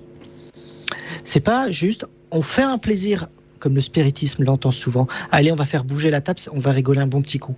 C'est pas du tout ça. C'est sérieux, c'est une démarche importante et c'est un chemin de d'introspection et de voyage par expérience extérieure. Donc c'est ça quand je parle de démarche spirituelle. Mmh, une honnêteté avec soi-même, Mhm. une honnêteté avec les autres et ne pas chercher l'embrouille parce que dès qu'il y a de l'ignorance, il y a du flou dans l'activité d'une collectivité. Et l'activité d'une collectivité se met toujours en place avec, disons, ce qu'on appelle en psychologie des, euh, euh, tensions dans le groupe. Et les tensions dans le groupe, ils s'organisent parce que les gens ne sont pas en phase euh, avec la même longueur d'onde. Un peu comme le, le symbole de Babel, où chacun euh, a, ses, a ses propres conceptions, ses propres mots, il peut, euh, Voilà. est, dominé par son ego. Tu vois ce que je veux dire, le symbole de Voilà. Babel? Mais il faut, faut le savoir. C'est-à-dire, dès qu'on construit un cercle, euh, on n'est pas tous mus par les mêmes intentions, les mêmes pensées, les mêmes désirs. Mhm. Euh, malgré qu'on se dit spirituel, on ne sait pas ce que contient l'autre. Bien qu'on peut le dévoiler dans un monde plus haut. Avec des visions, avec des apparitions et des signes, on peut comprendre ce qui mue la personne qui est en face de nous. On peut le voir. Mais là, il faut développer sa part, disons, spirituelle, son œil spirituel. Euh, et donc, on ne connaît pas la collectivité. Forcément, quand on va Mhm. commencer à construire tout ça, il faut juste en- le savoir. Il faut savoir que ah, il peut y avoir des tensions et c'est normal parce qu'on n'est pas mu par les mêmes forces et les mêmes désirs. Le but, c'est dans une vraie démarche spirituelle, c'est que tout le monde tend vers le même objectif, c'est-à-dire connaissance de soi, la spiritualité. C'est tout. On essaye, mais il y aura les tensions qui vont qui vont se développer. Et ensuite, euh, quelque chose d'important, c'est lorsqu'on va commencer euh, à faire des rituels de consécration du lieu, de purification, parce que de toute manière, pour entrer en contact avec un- le monde dit invisible, qui est le monde astral, c'est le premier niveau, hein, il y a le bas astral et le haut, et la dimension de l'esprit qui le surpasse tout ça. Tout ça, c'est le monde invisible, hein, dans, dans un seul terme. dans un seul terme. Eh bien, quand on rentre dans cette consécration et qu'on nous-mêmes nous sommes consacrés, euh, c'est un espace qui est pourvu, disons, euh, de, repères qui nous permettent d'entrer en contact avec la dimension invisible. Et ces repères-là, il faut savoir comment les construire. Mhm. Et là, il faut lire les ouvrages. Il y a plein d'ouvrages qui parlent justement comment construire et bâtir un cercle spirituel. Eh ben, donne quelques exemples de, de bons ouvrages pour pas sombrer aussi dans des ouvrages euh, de type Alors, également. Alors euh, là, de tête, il y a que France Bardon qui me vient en tête. Hein, Mhm. C'est un grand mage du XXe siècle. Euh, ensuite, bon, euh, les, je conseille aussi les- les- l'édition Secheta de Fred McParty. Donc Fred McParty s'est chargé de de- d'écrire de, nombreux ouvrages, bon, euh, traductions, non pas de ce- ses productions à lui, mais je parle de ses traductions. Pour, il faut pourquoi pas y aller à ouvrir les ouvrages de Fred McParty, édition Secheta. Euh, euh, il y a des grands auteurs plus ou moins connus du 18 19e siècle. On connaît Papus, hein, Stanislas de Gaeta, ce Mhm. sont les grands auteurs qui parlent de ça. On parle dans la- dans, dans l'occultisme, là, on est dans l'occultisme. Oui, oui. Voilà, et ensuite, il y en a des moins connus. euh, il y en a des, des moins connus. Et ces moins connus, bah, il faut regarder des maisons d'édition qui ne sont pas euh, connues du grand public. Alors, alors, restons chez Franz Bardon, c'est quelqu'un de sûr.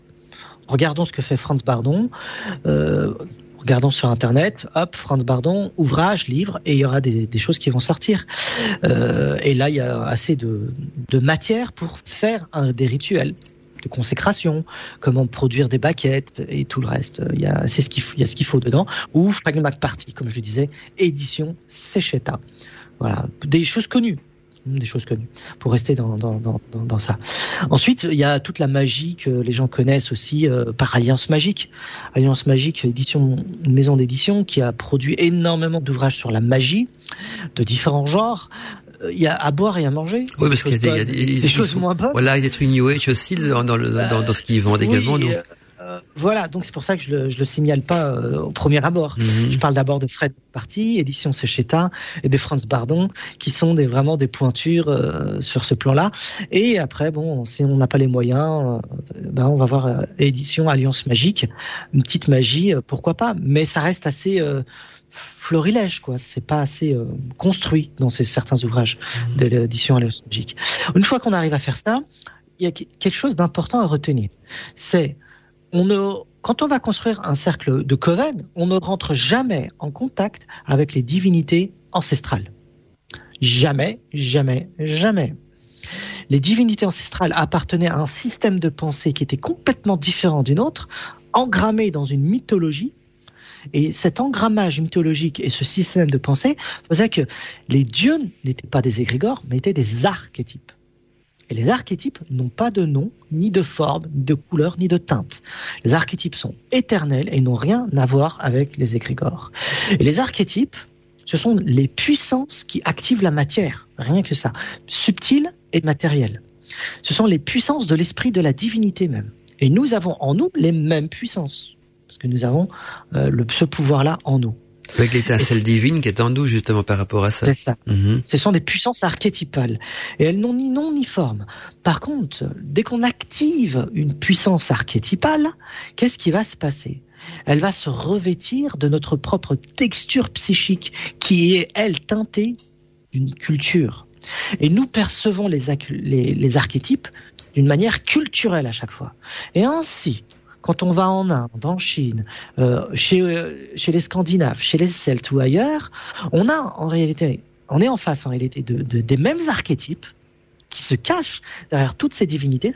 Ce sont les mêmes, les mêmes puissances, mais leur couleur et leur forme changent parce que la culture change, parce que les archétypes prennent l'apparence de celui qui observe culturellement. Est-ce que, euh, dis Daniel, est-ce que euh, quand tu parles des archétypes, est-ce que les Égyptiens appelaient des néthers ou c'est encore autre chose? Les Nechiru, ce Oui. sont des divinités, ce sont des archétypes, bien sûr. Mhm. Tout à Les fait. Nechiru, et ce sont, ce sont des archétypes, des puissances divines euh, qui demandent à être activées en nous. Et lorsqu'on les active, elles apparaissent, euh, voilà, des Nechiru en Égypte Mhm. et euh, d'autres façons dans d'autres cultures. Chacun va dénommer les mêmes puissances d'une manière différente. Les puissances de l'esprit, archétypales. Et nous rencontrons également ces mêmes puissances dans nos rêves. Les archétypes euh, modulent également nos rêves et également activent les égrégores psychiques. Les égrégores, c'est psychique. Mhm. C'est pas des puissances de l'esprit. Les puissances de l'esprit sont archétypales, et lorsque les, ces mêmes puissances se, sont déployées dans le monde astral pour faire apparaître une, une certaine catégorie d'entités, qu'on appelle aujourd'hui égrégores, elles vont se dévoiler dans le monde psychique, non pas de l'esprit. Psychique. Et psyché et esprit, c'est pas la même chose. Non, non, non, tout à La matière est différente. Mhm. Et on, on ne met pas souvent euh, en avant les archétypes dans le monde euh, de la science occulte, dans la sphère occulte. Mhm. On parle tout le temps d'égrégores, ceci, des formes pensées, ceci, cela. Mais j'ai jamais entendu parler d'archétypes. Jamais. Ou à de rares occasions. Les archétypes sont l'équivalent des idées platoniciennes. Comme pour ceux qui connaissent Platon, on Mhm. parle d'idées. Ben, les idées platoniciennes, c'est éternel. Ça ne meurt pas. C'est des puissances de l'esprit, des puissances de la divinité. Et donc, lorsqu'on fait un cercle magique ou un cercle de spiritualité, on entre en contact avec des dimensions de l'esprit, normalement, qui vont être activées pour manifester notre propre culture dans le monde psychique. Et là, on entre en contact en réalité avec notre propre histoire ou l'histoire de la collectivité. Ce ne sont pas les archétypes, mais c'est des images, des résidus, voire même des égrégores de- d'une collectivité qui a créé les- cet archétype-là. Ce sont des résidus, des, des agrégats, des égrégores. Mhm. Ce ne sont pas des archétypes. Pour entrer en contact avec vraiment l'archétype des divinités anciennes ou d'autres cultures, eh bien, la seule solution, c'est de purifier son âme, Mhm. purifier sa psyché, ce qu'on appelle la catharsis. Et de quelle manière? C'est pas avec une sauge purificatrice? Non, non, j'imagine. Mhm. C'est-à-dire, il faut lessiver, nettoyer son âme afin qu'elle reflète le plan supérieur, le plan de l'esprit, afin que les illuminations et les visions puissent arriver et descendre. Et l'image qui est donnée d'une, euh, pour symboliser tout ça, c'est la lune et le soleil. La lune est l'image de l'âme. Le soleil est l'image de l'esprit. Donc les archétypes sont de nature solaire, tandis que les égrégores sont de nature lunaire sur ce rapport-là. Mais justement, tu, je- je- tu parlais de purifier l'âme, mais tu n'as pas euh, donné de, de, de pistes. Je veux vais l'expliquer là, Ah, le- le symbole que, Mhm. que je suis en train de mettre en place. Va. Ce qu'il y a, c'est que les phases lunaires sont, sont partent du plus obscur, c'est-à-dire la lune noire, sans, sans lumière, à la pleine lune. Et pour ce faire, il faut 14 nuits pour que la pleine lune devienne pleine. À partir de 14 la 14e nuit, la lune est pleine et elle reste le 15e jour, c'est le milieu, et le 16e, c'est les trois nuits de la pleine lune. Mhm. 14, 15, 16. Dans la symbolique, le cheminement de la purification de l'âme suit le chemin de l'éclaircissement de la lune. Au départ, on est ignorant, on est dans nos ténèbres et on ne comprend rien et on est inconscient, c'est la lune noire. Notre âme est obscure, elle est enténébrée par le corps. Le corps, les dimensions, disons, des désirs et des pensées de tout le reste, nous empêchent, ce qui constitue le corps, nous empêche de toucher la lumière intérieure. hein, il va falloir nettoyer son âme. Mhm. Ça veut dire nettoyer ses pensées, nettoyer ses émotions et ses désirs et ses volontés. Et le cheminement correspond, spirituel, hein, là, de nettoyage Ouais, ouais. intérieur, correspond par un jeu mythologique à aux phases lunaires jusqu'à sa pleine lune. Et lorsque l'âme devient, devient pleine lune, cela signifie qu'elle est prête à recevoir le monde de l'esprit spirituel. Et là, on peut entrer en contact avec la dimension archétypale. Là, on peut entrer en contact avec l'essence des divinités et des dieux anciens. Et nous pouvons comprendre à partir de là ce qui se passe. Auparavant, c'est que des égrégores. C'est pour ça, dit Daniel, qu'en Égypte, donc tous ces temples étaient gardés par des, ce qu'on appelle des prêtres égyptiens qui, eux, avaient justement euh, atteint ce- ce- ce- cette phase lunaire de l'âme.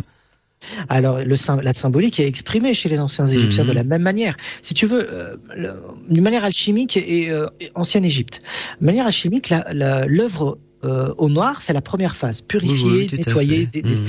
Ensuite, l'œuvre blanche, c'est la phase où la lune commence à devenir blanche et on va la nettoyer, nettoyer, nettoyer jusqu'à qu'elle étincelle et irradie de lumière, jusqu'à qu'elle arrive à capter les rayons solaires. Et là, l'âme va découvrir l'énergie du cosmos qui est de couleur verte, d'où la table d'émeraude est verte, euh, d'où euh, l'énergie du cosmos qui nous parcourt est, de, est teintée de couleur verte et bleue. Et ensuite, elle va encore s'affiner pour changer de couleur et devenir de plus en plus rouge plus rouge et là on rentre dans la dimension spirituelle de l'esprit. Et là on est dans la phase solaire, Mhm. Euh, la phase rouge. Euh, c'est pour ça que ça précède. Donc c'est noir, blanc ou rouge, ça suit le cheminement spirituel. Oui, à fait. Et les anciens Égyptiens, dans la prêtrise, ça suivait le même concept. Il y avait ceux qui étaient en dehors de la prêtrise, c'était les âmes obscures, noires, enténébrées et ignorantes. C'était le peuple. Ensuite, il y a le prêtre qui commençait à faire son chemin, de la même manière que l'âme euh, et euh, l'âme exposée à travers la, la symbolique de l'astre lunaire et la croissance lunaire et les phases lunaires. Et bien là, on va l'appeler le ou- ouab, c'est-à-dire le pur. Mhm. Le prêtre, premier niveau, s'appelle le ouab, le pur. Mais lui, c'est que le premier niveau, hein, c'est que le premier niveau. Et ensuite, lorsque l'âme a été transfigurée, et la transfiguration se situe au niveau de la phase lunaire, pleine lune, c'est le basculement de la pleine lune au germe solaire qui commence à naître, la, dernière phase, la troisième phase alchimique, eh bien, les anciens Égyptiens vont appeler la, la catégorie de prêtrise euh, qui correspond à ça les It Neger. Ah, les Ouab, les ce sont euh, des prêtres qui sont en cheminement, qui sont déjà dans une forme de pureté intérieure, mais il faut encore purifier. Et ensuite, les grands prêtres égyptiens, qui sont les maîtres des grands des prêtres, Mhm. on va les appeler les It Neger. Et les It veut dire It Neger veut dire les pères divins, la traduction exacte. Je suppose qu'entre chaque phase, il y a des enseignements ou il y a des... Oh, ça demande des années, et des Voilà, années, des années, et des Mhm. années, et des années, et des années. Et donc, pour arriver à- au stade de It Nadir, ou grand prêtre, qui correspond à la phase solaire, il faut euh, des années et des années d'apprentissage et de purification intérieure avec des rituels assez prononcés chaque jour et tout. hein. C'était, euh, c'était lourd pour nous, quoi, parce que c'est pas juste occasionnel. C'est tous les jours, il y avait des rituels. Tous les jours. Le matin jusqu'au soir. Et il y avait des enseignements également cosmologiques euh, à ce niveau-là ou? Ah oui, mais la cosmologie est l'expression de, de la mythologique de l'initiation. Mhm. Tout à fait. Comprendre la cosmologie, c'est comprendre le chemin initiatique pour les, les grandes civilisations antiques. Mhm.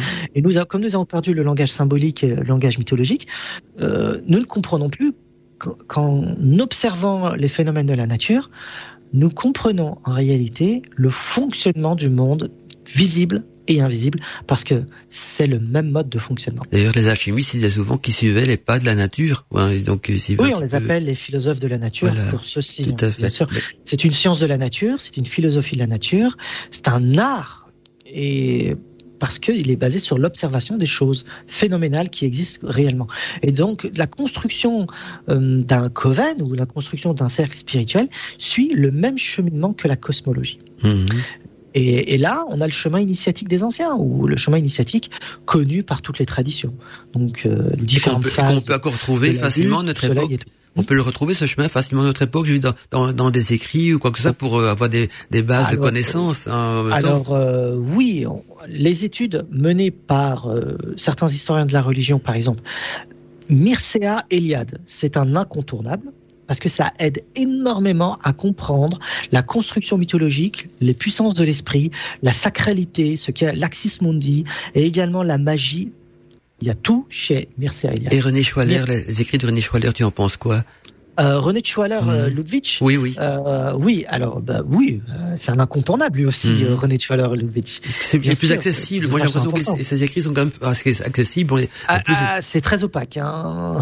oui, mais je veux dire accessible au romans niveau. Il a- pour. Il a écrit beaucoup de romans aussi. Ah hein. oui, oui, oui, c'est ça sa femme hein, plutôt qu'à écrit les romans, je pense, non? Il a- Isha. Oui, là, ça, c'est ça, c'est si, euh, il a euh, Airbag d'après mes souvenirs. oui, Poichiche et Airbag disciple c'est également. c'est Schwaller, c'est pas sa femme. Sa femme a écrit d'autres ouvrages, Isha, d'autres ouvrages qui sont euh, des romans initiatiques. Mais vraiment pour saisir euh, les matériaux initiatiques, Mhm. euh, si on, on- on pioche chez Mircea Eliade, on a énormément de matière. Ensuite, je conseille également Joseph Campbell, Mhm. un, un- un autre historien des religions et des symboles très intéressant. Joseph Campbell, Le héros à mille visages est un livre super intéressant. Super intéressant. Euh, ensuite, ce qui est, ce qui, euh, ce qu'il y a aussi, c'est Carl Gustav Jung. Ah oui, oui. on Mhm. peut pas s'en priver, qui parle énormément de tout ça. Donc là, c'est la matière euh, de savoir extérieur qui nous permet de, de, de reconstruire nos repères. Voilà. Mircea Eliade, Joseph Campbell ou Carl Gustav Jung, euh, ce sont des gens qui nous permettent de reconstruire nos repères. Et ensuite, plus tard, plus tard, plus tard, on peut émettre une critique sur ce, sur ce qu'ils pensent. Sur... Mais c'est excellent pour commencer. Mais vraiment, c'est très, très, très bien. Et donc, euh, Franz Barden, il faut aussi euh, piocher chez Franz Barden, que j'ai signalé, édition Secheta, euh, avec Fred McParty. Ça, ce sont les sources d'aujourd'hui. On peut trouver ça facilement. ouais. Mhm.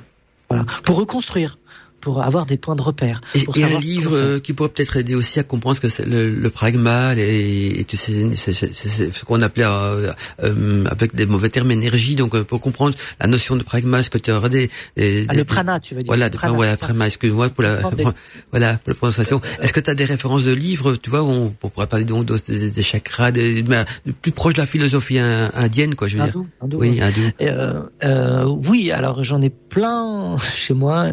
Là, j'ai pas de titre en tête. J'ai pas de titre en tête. Euh, non, non, j'en ai pas. Là, j'en ai pas. J'en ai pas. Oh, pas Euh, euh. Désolé, il y a rien qui me vient Mhm. pour l'instant. J'ai- les images en tête euh, Ouais, des ouais, ouais. ouvrages, Mhm. mais les titres, enfin les auteurs, je les ai pas. C'était pour voir juste quelque chose de facile à trouver, quoi. euh, à notre époque, une référence qui est facile à trouver, facile à lire, euh, accessible à- aux auditeurs. Après, quand tu t'es d'accord, quand je sais quand tu peux continuer, mais on, on pourra peut-être passer aussi aux questions des auditeurs. Que, quand- oui, quand bien tu- sûr, oui. Bien Euh, sûr, bien sûr, bien sûr. Alors, il y a, dans les questions des auditeurs, je te, je te, je te préviens, il y, a, il y a des questions qui ont été récentes, dès qui sont plus anciennes. Donc, euh, il y a peut-être des choses qui ont été expliquées dans l'émission, mais les questions avaient été envoyées en début d'émission. Donc, je vais quand même les donner. Si ça t'a expliqué, tu, tu, tu, tu redis quelques mots dessus, ou tu peux euh, rappeler que ça t'a expliqué. Il y a d'abord donc euh, Jarius qui nous a envoyé un message, qui nous dit bonsoir, j'écoute vos j'écoute vos explications sur euh. Et je voudrais demander donc à l'invité, donc à toi Daniel, quelle est la différence entre un égrégore et un tulpa? Donc T-U-L-P-A. Je sais pas si tu vois ce que c'est. Euh, Tulpa, j'en ai aucune idée. Je ne sais Mhm. pas ce que c'est que. Moi non plus. Je connais. Je, si on est dans le, ça sonne tibétain, euh, Tulpa. Je sais, je sais pas plus. euh, Il n'y a pas plus d'explications. Donc euh, euh, voilà. voilà, donc, euh, après, les Tulku, c'est autre chose. voilà, non, je j'en j'en sais pas plus non plus. Ouais, Mhm. parce que je parlais, peut-être ça lui euh, rappelait les égrégats ou le- euh, dans le bouddhisme on va parler de Tulku. Alors, ce qu'il mentionne, je connais pas, mais le Tulku, c'est la traduction exacte. euh, Enfin, la traduction qu'on pourrait donner exacte en français, c'est égrégat. C'est le terme que j'ai utilisé tout à l'heure en parlant de Swedenborg. Et même Swedenborg, c'est un une personne qu'il faut lire. Je conseille à toutes les personnes qui m'écoutent. C'est en plus, ces ouvrages ils sont gratuits puisqu'il a vécu au XVIIIe siècle. Ils sont disponibles sur Internet gratuitement et on peut les aussi les acheter en format livre. Swedenborg, Emmanuel Swedenborg. Et là, il a énormément de matière. Alors les, tout le coup, ce qu'on appelle les égrégats en français, euh, ce ce sont des, euh, des forces, des puissances qui sont le- les produits de notre, les résidus de notre propre âme. Notre âme a cinq éléments, très bien, terre, air, eau, feu et éther, puisque l'élément matériel est inclus dans la réactivation dans, dans le monde invisible, et euh, chaque élément possède un égrégat.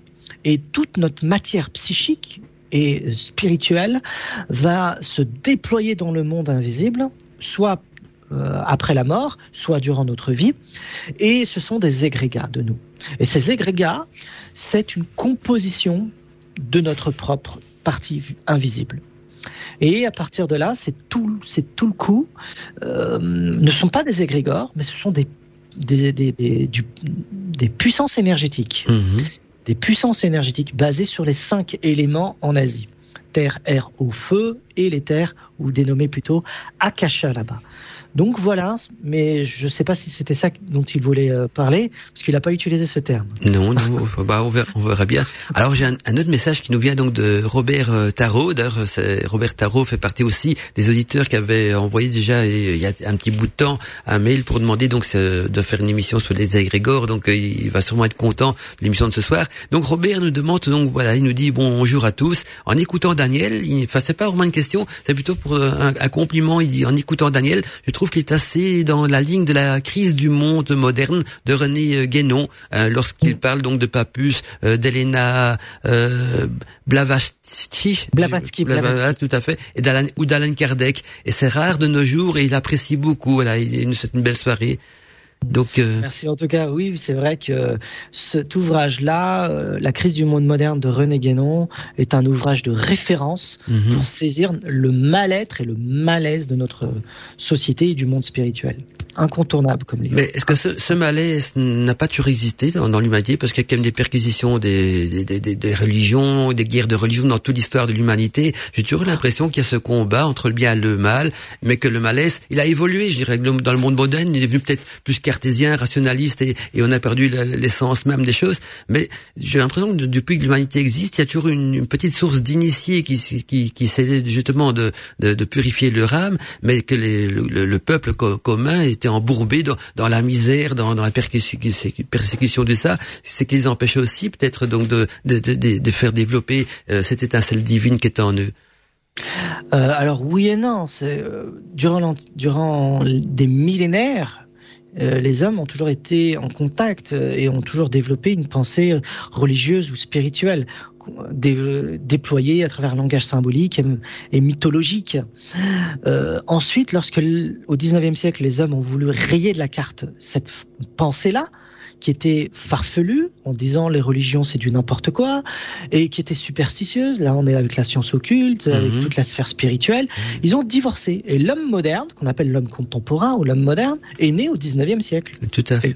Et cet homme matérialiste du 19e siècle, qui nous entoure aujourd'hui, il n'y a plus aucune place pour la sacralité. Il n'y a plus aucune place pour la mythologie ou la re- religion. C'est du domaine personnel. Ce n'est plus du domaine collectif. c'est possible aussi que cette place s'est perdue parce qu'on on a, on a perdu l'importance de, la- de la chose. Tu vois, on, euh, à partir du moment qu'on ne voit plus l'intérêt d'une chose, on perd, on perd le, le- on, on voit plus l'importance non plus. Alors que on parle quand même de la, du, du salut de l'âme, de la purification de l'âme. De, Oui, de- bon, de- tout de ça ce c'est du baratin pour euh, pour nos contemporains. Oui, mais justement, c'est du baratin parce pour- ils en, pourquoi ils en a sont que cette vie qui existe pour. euh, Oui, oui, oui, euh, mais je comprends ce que tu veux dire, mais par ignorance. Je, je- à partir du moment qu'on ignore quelque chose, euh, ça, devient la, super- la superstition pour eux, quoi, tu vois, ça devient du symbolisme, superstition ou, ou des croyances. euh, ça, se cantonne à Alors, des- euh, non, non, ils ont bien travaillé. Euh, Ils ont bien travaillé pour nous mon- pour nous montrer que tout ça c'est du baratin. Mhm. Et les réponses, euh, les, rares réponses, je dirais cohérentes et profondes et solides qui ont été données, Mhm. ne sont pas prises en compte et ne sont pas connues par le grand public. Vraiment. Mhm. Euh, ça c'est bien. Par, par exemple, tu as Freud et puis tu as Carl Gustav Jung. Carl Gustav Jung est pratiquement inconnu du grand public, sauf ceux qui s'intéressent au monde spirituel. Mais de l'autre côté, tu as les Freudiens, les Lacaniens, le- les gens qui s'intéressent à la psyché, Mhm. et pour eux, c'est une, c'est une mécanique, tout ça. C'est de la, c'est de la matière mécanique. Et lorsque tu meurs, ça disparaît avec toi. Ah. Et le grand public ne connaît pas Carl Gustav Jung. Par contre, Freud, tout le monde connaît. Lacan, tout le monde connaît. C'est ça le dommageable. Au fait, dans les universités, ils ont toujours eu tendance à opposer les deux. C'est ça le problème aussi. Ah bah, on ne parle même plus de Carl, on ne parle Ah, ben, pas d'accord. de Carl Gustav Jung dans les, il n'est pas étudié. Il n'est pas étudié, il est inconnu. du- Et lorsqu'il est connu par ces psychanalystes ou psychologues euh, de l'université, traduction, baratin. Traduction, Mhm. oh, c'est du folklore, tout ça. Voilà. Ça, c'est l'esprit français. Euh, on, est, on en est là aujourd'hui en France. hein. Oui, mais je pense que c'est un peu partout sur, un peu partout Voilà. sur Terre, ouais. Voilà. Donc, on a tout misé sur l'esprit mathématique, rationnel, de logique, analytique, et on a abandonné notre deuxième logique qui est d'ordre analogique, mythique et euh, de sens. Ce- ce- cette dimension-là, on a divorcé avec, et c'est pour ça que nous sommes dans une société schizophrénique. C'est-à-dire, on nous dit, euh, oui, euh, tout ce qui est spirituel, c'est de l'ordre du personnel. Et tout ce qui est de l'ordre de la matière, partage-le avec nous. Voilà. Et puis on est tous là isolés dans nos coins. On dit oui, il va me prendre pour un fou et tout parce que je pense des trucs spirituels, éso et tout. Alors il faut que je crée une collectivité pour que tout le monde pense comme moi ou que je rencontre des gens qui pensent comme moi. Et parce que on ne peut pas le faire dehors. Voilà où on en est aujourd'hui. Et il y a eu une inversion des mondes. Ça, c'est un terme employé par René Guénon, entre autres. L'inversion des mondes ou l'inversion des valeurs, qui est, simple. C'est que le spirituel est jeté aux oubliettes et la matière a pris toute l'ampleur. Alors que pré- précédemment, durant des millénaires et des millénaires et des millénaires, les hommes passaient le avant et après la matière. Ah oui, oui. D'ailleurs, au centre du village, il y avait toujours une église. Ouais, Aujourd'hui, on les détruit, les églises. Ah oui, et puis euh, et puis même on- quand on, on- au niveau des, des écoles, tout ça, on parle plus de laïcité que, que du spirituel aussi, euh, Ouais. comme comme comme s'il serait. Mais en mais en même temps, je, je, je- enfin, pour l'ignorant, là je parle au niveau de l'ignorant, il a toujours peur aussi que parfois ça peut créer être source de conflit, parce que souvent on me dit quand je vais à, donc dans, dans, dans des, dans des conférences ou des séminaires ou même dans des, dans des groupements, euh, on peut parler de tout sauf de religion et de politique. Tu vois, ils ont toujours tendance à, Oui, à- euh, à- à- parce que c'est ce qui divise les personnes. voilà, c'est ça quoi. Et donc Euh, c'est ce qui et- fait peur aussi voilà. en même temps. Oui, voilà. Euh, bon, il y a un trauma en Occident, faut pas le nier, un trauma religieux. Les guerres de religion, les massacres, l'esclavagisme et ainsi de suite. Ça a donné ce qu'on appelle euh, en psychologie transgénérationnel, un traumatisme transgénérationnel. Mhm. Aujourd'hui, le- les Français, d'une manière lambda, hein, simple, euh, la religion, euh, on ne veut pas en entendre parler. Il y a un, trauma transgénérationnel qui est là et qui n'a jamais été traité. Et c'est ainsi qu'ils traitent toutes les religions. Elles sont pas mauvaises les religions, ça dépend ce qu'on en fait. Et la spiritualité, on le met dans le même bateau de toute façon. De toute façon, une religion, au départ, elle elle a été créée pour euh, tirer le meilleur de l'homme. C'est l'incompréhension qui, qui crée les conflits souvent aussi, non? Alors, euh, même sur la définition du mot religion, il faut y revenir, parce que ce sont les matérialistes qui ont défini le terme religion. Ce sont eux qui ont défini. Oui, on va plutôt dire courant, de la spiri- religion. courant Et donc spirituel, là, on peut les peut-être... contrecarrer en disant, on Voilà. ne parle pas de la même chose, Non, non, ni non. du, et ni du contenu, parce que la religion, ce n'est. Nous, on a le format, c'est-à-dire la définition du terme religion, on a la définition des matérialistes. Moi, je dirais plutôt, pour une- à place du mot religion, je dirais plutôt le, le, le chemin spirituel, tu vois, ou le, le- ou l'enseignement spirituel, ou la, je sais plus comment, euh, pour trouver un plus Alors, beau nom. Le, le- terme le plus adéquat, euh, ce serait plutôt l'harmonia mundi. Mhm. C'est-à-dire, le- les religions anciennes euh, servaient que, que, que l'homme soit en phase avec toutes les dimensions de la réalité et qu'il rentre en osmose avec toutes ces dimensions et réintégrer la divinité. Donc là, on Voilà. est, là, c'est- on, on est du côté gno- gnostique de, de On- la non, non, on est dans, dans, dans, dans la conception Mhm. Conception antique et euh, disons euh, peuple premier ou grande civilisation, comment ces gens-là conçoivent ce qu'est une religion. Mhm. Pour eux, une religion, c'est pas vas-y avec des pratiques, des rituels et un dogme. Non, non, ça n'a rien à voir avec ça. Une religion, c'est une d'être en phase et en osmose et en harmonie avec le tout. Oui, je, je le je peux tout, dire du pas côté de la, de, de la gnose. Moi, je parle, la divinité qui a créé tout ça. Oui. ouais, moi, je parle plutôt de la gnose. Non, tu, tu vois ce que je veux dire Ah oui, mais, mais la gnose c'est autre chose et ensuite le concept de gnose c'est autre chose. Mhm. Euh, c'est autre chose. Par exemple en Inde, ce Mhm. concept-là va s'appeler dharma. Ah ouais. On parle pas de religion, on va parler de dharma, Mhm. être en être en phase avec le dharma. En Inde, on va parler comme ça, on va pas parler de religion. Religion, Oh, ça veut rien fait. dire là-bas. Mhm. On, on fait la comparaison avec d'autres cultures. Allez, on parlait de l'Égypte. Vas-y, on y va en Égypte. Là. En on parle pas de religion, ça veut rien dire. Non, et justement, qu'est-ce qui, Il qui, parlait de ma'at. ouais, là. être, être en harmonie avec la Ma'at. Et lorsqu'on regarde ce qu'est la Ma'at pour les anciens Égyptiens, c'est l'équivalent égyptien du Dharma chez les hindous. Ce que les Grecs appelaient l'harmonia mundi ou Mhm. l'harmonie des sphères. Mhm. C'est-à-dire c'est une dimension cosmique et une dimension spirituelle. Et le but de tout ça, c'est réintégrer, réintégrer l'unité primordiale dont on s'est, on s'est séparé. Et ça, on retrouve dans la dimension égyptienne, dans la dimension hindoue et chez les Grecs anciens.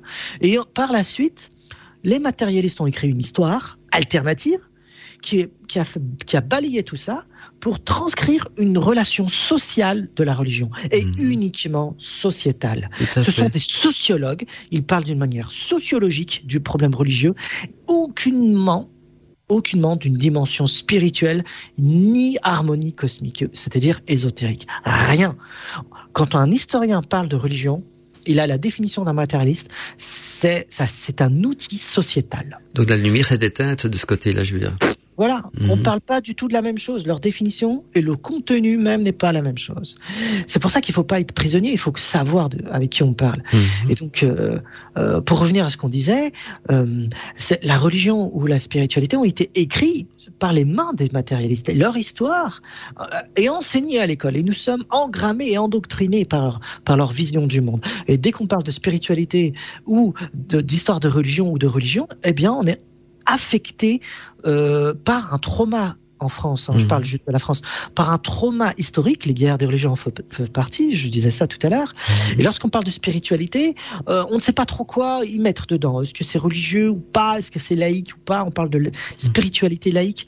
C'est le, le brouillard total comme dans les égrégores. C'est à dessein, parce Mhm. que ce sont des matérialistes qui ont écrit cette, cette histoire-là. À charge à nous, c'est-à-dire hommes spirituels et ésotériques, charge à nous de montrer qu'on ne parle pas de la même chose et de le diffuser et de le faire comprendre. C'est ça qui est important. Lorsqu'on parle de spiritualité, on parle de la connexion avec le soi ou la connexion avec Dieu. Mhm. C'est ça. Et comment on se rentre en contact avec Dieu? Eh bien, il y a différents moyens. Le yoga, le tai chi, ainsi de suite, ainsi de suite. Le- La méditation. c'est un, c'est un autre moyen. La voilà. méditation aussi. La méditation, c'est- il y a différentes méthodes et différentes techniques. Voilà. Et chaque culture a ses propres définitions de ces termes-là, mais on parle tous de la même chose. Mhm. Alors que l'historien, non, il parle du point de vue sociétal et historique. Voilà. On parle pas de ça. On n'a rien à foutre de la, du- disons les choses comme ça, on n'a rien à foutre de leur euh, sociologie des religions, quoi. C'est, c'est Ben, secondaire. Le matérialiste, je reste en même temps une victime parce que le matérialisme, parce qu'il a été contaminé par le matérialisme aussi. On, comme tu dis, les en- dans le- dans l'enseignement, euh, souvent 90% de ce qu'on qui est enseigné dans les écoles, c'est du matérialisme euh, pour le moment. Bah, Quoi. euh, bien, sûr, bien sûr.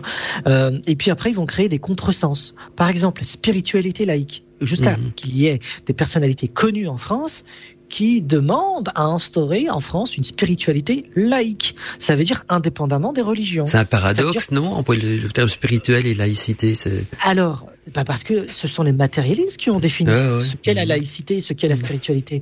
Et en tant qu'homme spirituel, ben, ils vont reprendre les définitions de, de ces gens-là.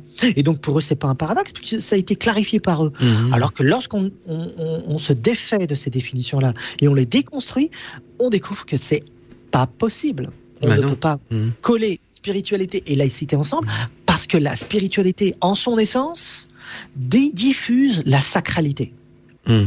Or, la sacralité, c'est justement une imprégnation du monde spirituel qui descend sur cette terre, et on peut créer des, euh, des cercles, euh, des covens pour euh, diffuser cette sacralité, mais cette sacralité doit s'imprégner en toute chose, politique, économie, religion, elle imprègne tout cette sacralité. Mhm.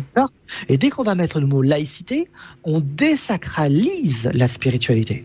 Tout à fait. Mhm. Ah, je suis d'accord avec toi, à 100%. Et à là, 100%. on profane, on profanise. Mhm. Non, on profanise le territoire sacré parce que ce sont des profanes qui parlent de spiritualité. Tu Mhm. comprends? Ah oui, tout à fait. Et, et- et voilà, donc tu vois tout ce jeu du langage. Il faut également le saisir lorsqu'on parle de spiritualité. Et ça, c'est réacquérir ses repères. Et réacquérir ses repères, c'est lire Mircea Eliade, Joseph Campbell, Carl Gustav Jung, René Guénon, pourquoi Mhm. pas. Ça nous permet de nous défaire de cette emprise égrégorique de la matéri- du matérialisme spirituel ou de ces gens qui veulent nous dire ce qu'on doit penser. Voilà, c'est d'aller rechercher la connaissance à la source de la rivière avant qu'elle ait été contaminée. Je veux dire, euh, et quand je parle de connaissance, je veux justement, c'est les, les, les, les, bonnes notions euh, pour retourner dans cette purification de l'âme, parce que on en revient toujours au, même point que toute euh, cycle initiatique. Donc, si on veut créer un coven et retrouver sa spiritualité et re- re- redonner une lueur cette étincelle divine qu'on a en nous, il faut donc, euh, j'aime bien cette expression que tu as utilisée, donc euh, purifier son âme en prenant comme exemple les phases lunaires, donc à, à à la lune noire, donc la- la- et puis c'est le principe même de de, de, de, de la lune croi- croissante, quoi. Je veux dire, et en plus c'est même euh, une, une drôle de, de, une- de similitude parce que beaucoup de rituels de magie, on les conseille donc de, de les débuter, de les commencer euh, à la lune noire. Et donc euh, la quête de l'âme, la quête de la purification de l'âme, ce qui est tout à fait logique, donc de de, de, de partir de, du- de la noire, la noire qui est en même temps une petite mort de soi parce que en alchimie la couleur noire est, est, la, est la mort de la matière pour une renaissance. Et donc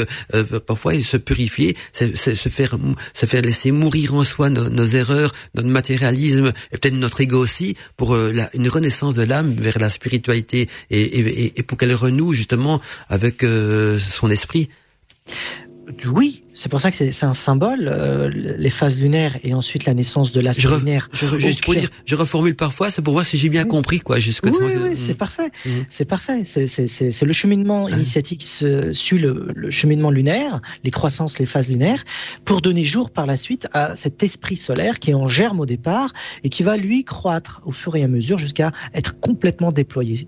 Et donc c'est la dernière phase, c'est le rouge. Ça, c'est- tout à fait. D'accord. Et donc, ce cheminement cosmogonique et cosmologique est de nature initiatique et observable au quotidien également.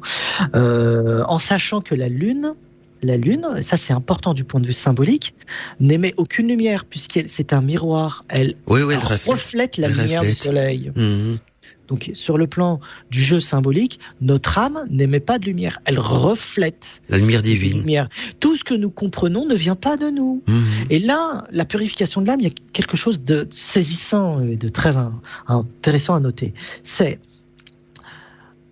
euh, l'éveil de soi. euh, ça- cela consiste à ouvrir l'œil intérieur, qui est de nature solaire, Mhm. afin d'éclairer notre propre obscurité. Et qu'est-ce qu'on découvre à l'intérieur de cette obscurité? C'est nos mensonges, notre non-authenticité, notre non-sincérité avec nous-mêmes, notre hypocrisie, nos malaises, nos traumas. C'est-à-dire, on va faire le ménage dans, dans, dans sa maison. Mhm. Et beaucoup de gens spirituels ou ésotériciens ne font pas le ménage chez eux. C'est pas de la spiritualité, ça. Hein ça, c'est une apparence. C'est de l'apparence. On veut montrer aux autres qu'on est spirituel ou, ou ésotéricien. S'il n'y a pas le ménage à l'intérieur, il y a ce qu'on appelle la purification, la catharsis. Ouais, ouais. C'est pas de la Mhm. spiritualité. On, a, on appartient à ce domaine-là parce qu'on Mhm. veut y appartenir, on adhère, mais on n'a pas fait le travail. C'est pas possible. Non, non, non. C'est c'est un travail parfois compliqué aussi. C'est- Il y a une introspection, il y a une, une prise de conscience également. Et, et, et puis il faut d'abord au départ que, que c'est- il y a- moi je pense qu'il y a un problème d'ego parce que si on arrive à surmonter l'ego, on arrive peut-être aussi à surmonter, à, à casser nos chaînes parce que des, des personnes qui n'ont pas envie de, de, de faire ce nettoyage non plus parce que oui. ils se complaisent dans, dans tout ça. euh, Quoi. Mais Mandala, on- la réalité, c'est les gens n'ont pas les mêmes besoins, n'ont pas les mêmes envies quand ils rentrent dans une dimension spirituelle ou ésotérique. Mhm. ils cherchent quoi? Certains cherchent les pouvoirs, d'autres cherchent un, un- quelque chose de réconfortant. Mhm. Euh, donc ils, rentrent dedans parce qu'ils sont réconfortés de voir qu'ils sont pas seuls et ils oublient le chemin. Il y a différents aspects. D'autres ils sont là pour se faire connaître, pour paraître, tu sais. Mhm, Euh. D'autres, ils sont là parce qu'ils savent qu'ils ils veulent avoir une renommée et donc ils vont. C'est un moyen euh, psychologique. c'est purement psychologique là. hein. C'est un moyen de. Mais là, on est dans l'ego. le contrôle sur Là, les c'est parce que justement ils sont dominés par par, l'ego. Et alors, euh, ce qui est, ils ont quand même un, tous un point en commun, c'est qu'au départ ils sont dans une recherche, ils cherchent quelque chose. Mais certains vont chercher donc une notoriété, d'autres euh, dominés. Oui, voilà. Et- et- mais, mais, mais le terme euh, re- rechercher, je, là j'ai l'impression qu'il y a quand même un appel parce que parfois on peut, on, on, euh, euh, je vais reprendre un terme re- re- religieux qui ne veut pas, qui, mais, mais il faut le voir dans l'autre sens que de- dans le sens de la religion, que souvent on, on, on pêche par ignorance. Eh bien j'ai l'impression qu'ils font ça aussi par ignorance, qu'il y a, des- il y a le mot chercher, mais après ils s'égarent parce que l'ego va, va dire oui, faut chercher ça, la notoriété, le, le pouvoir, le, euh, la, la, la brillance, le paraître. Mais le, le, point de départ avait peut-être une bonne intention, mais voilà, ils ont été perturbés, brouillés, euh, euh pollués par l'ego, par le mal. Euh, parce que dans la, cette, cette manière, il y a quand même beaucoup de dualité, et donc on en reste à cette purification. Il faut peut-être d'abord se dépêtrer de tout ça pour pouvoir après voir les choses sereinement, non? Et donc, dans le nettoyage que tu dis, c'est ça que je suis 100% d'accord avec toi. C'est on, on arrive à prendre conscience d'abord qu'on a des choses à nettoyer, parce que c'est ça la première étape. Avant de les nettoyer, il faut prendre conscience qu'on a des trucs à nettoyer, qu'on n'est pas parfait. De, si on serait parfait, euh, ben on, on, on, se poserait même pas la question. Euh, ça, ça c'est des jolis termes, c'est des mmh. jolis mots, mais dans le cas, dans le cas de tous les jours et réel, les gens ne veulent pas qu'on les froisse. Ah bah oui, mais une fois que l'ego, une fois que l'ego est là, ouais, une fois que l'ego est là, c'est fini. Là, on est ensemble. Mm. Cas concret, on est ensemble. On mm. est dans un rituel, machin. On veut faire un truc ensemble. Et d'un coup, euh, voilà, moi je fais quelque chose de mauvais. Je le fais par purement égoïsme, et tu t'en aperçois. Est-ce que je suis prêt à entendre ce que tu vas dire? Ah ben je le dirais pas, je, je, je parce que je, parfois je, enfin moi ma manière de fonctionner, je, quand je vois quelqu'un qui se trompe, je je je je vais pas le, le reprendre, il se trompe, mais parce que voilà. Euh, il... On est dans la problématique de tout le monde là. ceux qui nous écoutent, peut-être mhm. ça leur parle, qui rencontrent des choses du concret. C'est est-ce qu'on va le dire ou pas? Et quand tu le vois, quand tu le dis, comment l'autre va le recevoir? Moi je le dis pas. Qui le reçoit? Voilà. Mhm. Donc mais il n'y a pas de raison. Parce que mhm. normalement, normalement, c'est dans la normalité de la spiritualité. Hein. Mm Ce n'est pas le cas. On est anormal. On est anormaux, pardon. Euh, ce qu'il faut faire, c'est d'être le miroir pour l'un et pour l'autre. C'est-à-dire, ce vers quoi tu me renvoies est le miroir de ce que je ne vois pas.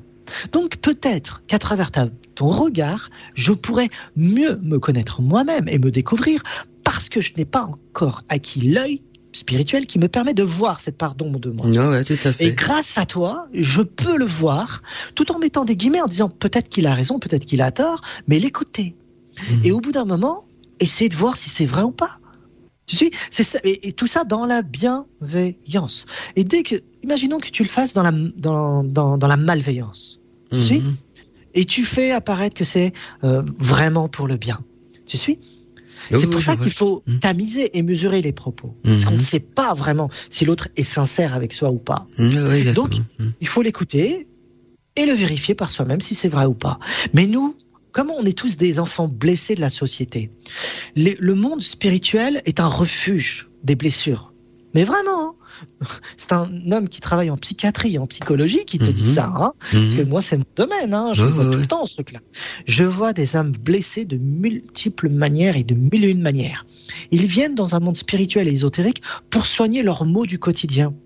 Pas pour chercher une spiritualité profonde d'abord ou euh, une haute volée de l'esprit. Ils sont là, ils sont là parce qu'ils ont mal et ils souffrent un mal-être et un malaise social. Mhm. Et eux, ils, sont, ils se sentent pas bien. Ça, c'est à prendre en considération dans la bienveillance. Mais ensuite, il faut bien faire le ménage. Ah, il faut purifier son âme et donc. Euh, voilà. je, je, peux te le dire et je pense que certaines personnes sont en train de m'écouter qui ont assisté, peut-être ont assisté à des ateliers que j'ai proposés et que j'ai été un petit peu rude envers certaines personnes, mhm. rude, mais parce qu'il fallait faire le ménage. Et qu'est-ce qui s'est passé comme réaction à ton avis? Euh, bah, ça dépend. Il y a des qui sont sur la défensive, il y a des qui sont dans, dans l'acceptation, peut-être non, ça dépend. Eh bien, euh, une personne était dans l'acceptation, mhm. toutes les autres étaient dans le déni et donc se rebellaient. Mhm. Tu vois, c'est ça l'esprit luciférien, mmh. ésotéricien ou spirituel. C'est si on est vraiment dans le cheminement et qu'on cherche à arrêter de fantasmer, de soigner ses blessures et de les regarder en face. Si je dis à une personne, ou toi tu dis à une personne, t'es hypocrite, bah il faut l'écouter hein, dans le mhm. chemin spirituel. Mais parfois aussi, il y a la manière de le dire également. Hein. Euh, parfois, ah parfois, il y a des choses qui, peuvent, qui, voilà, qui sont dites en bienveillance avec le sourire, ça passe mieux que si on le dit froidement, secement, avec un regard euh, menaçant. La bienveillance, la mhm. bienveillance, c'est euh, c'est une arme de la sagesse. Hein. on n'est pas là pour blesser et froisser les gens gratuitement. On est là pour les aider à changer quelque chose en eux qui les empêche d'évoluer. Mhm. C'est tout. Mhm. Mais il faut être dans la bienveillance et dans un accompagnement.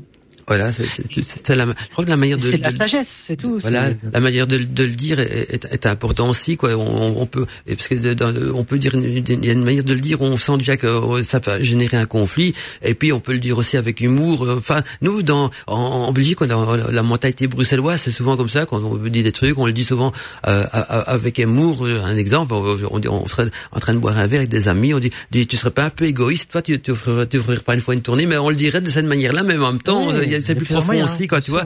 Et c'est c'est pris à la rigolade, mais mais le message passe aussi. Et puis on se rend on, on se rend compte que je prends des, des exemples très très à terre, mais souvent dans les trucs terre à terre, il y a des choses plus compliquées. Évidemment, si maintenant dans, dans, dans une conférence, une réunion, on, on- ça, ça- pour certains ça peut être humiliant aussi, même s'il sait qu'on a raison. Euh, voilà, ici, au fait, c'est toujours le problème de l'ego. Si l'être humain pourrait déjà commencer par vaincre son ego, il acceptera mieux euh, les critiques positives et dans la bienveillance des autres. Mais mais il y a toujours l'ego qui se sent me- menacé, Alors, qui se sent euh, blessé aussi? Oui, bien sûr. Alors le silence aussi est un moyen de, de pédagogique pour faire comprendre à la personne euh, qu'il y a quelque chose qui ne va pas, ou garder le silence pour saisir une bonne occasion pour pouvoir le dire parce que l'autre pourra l'accepter.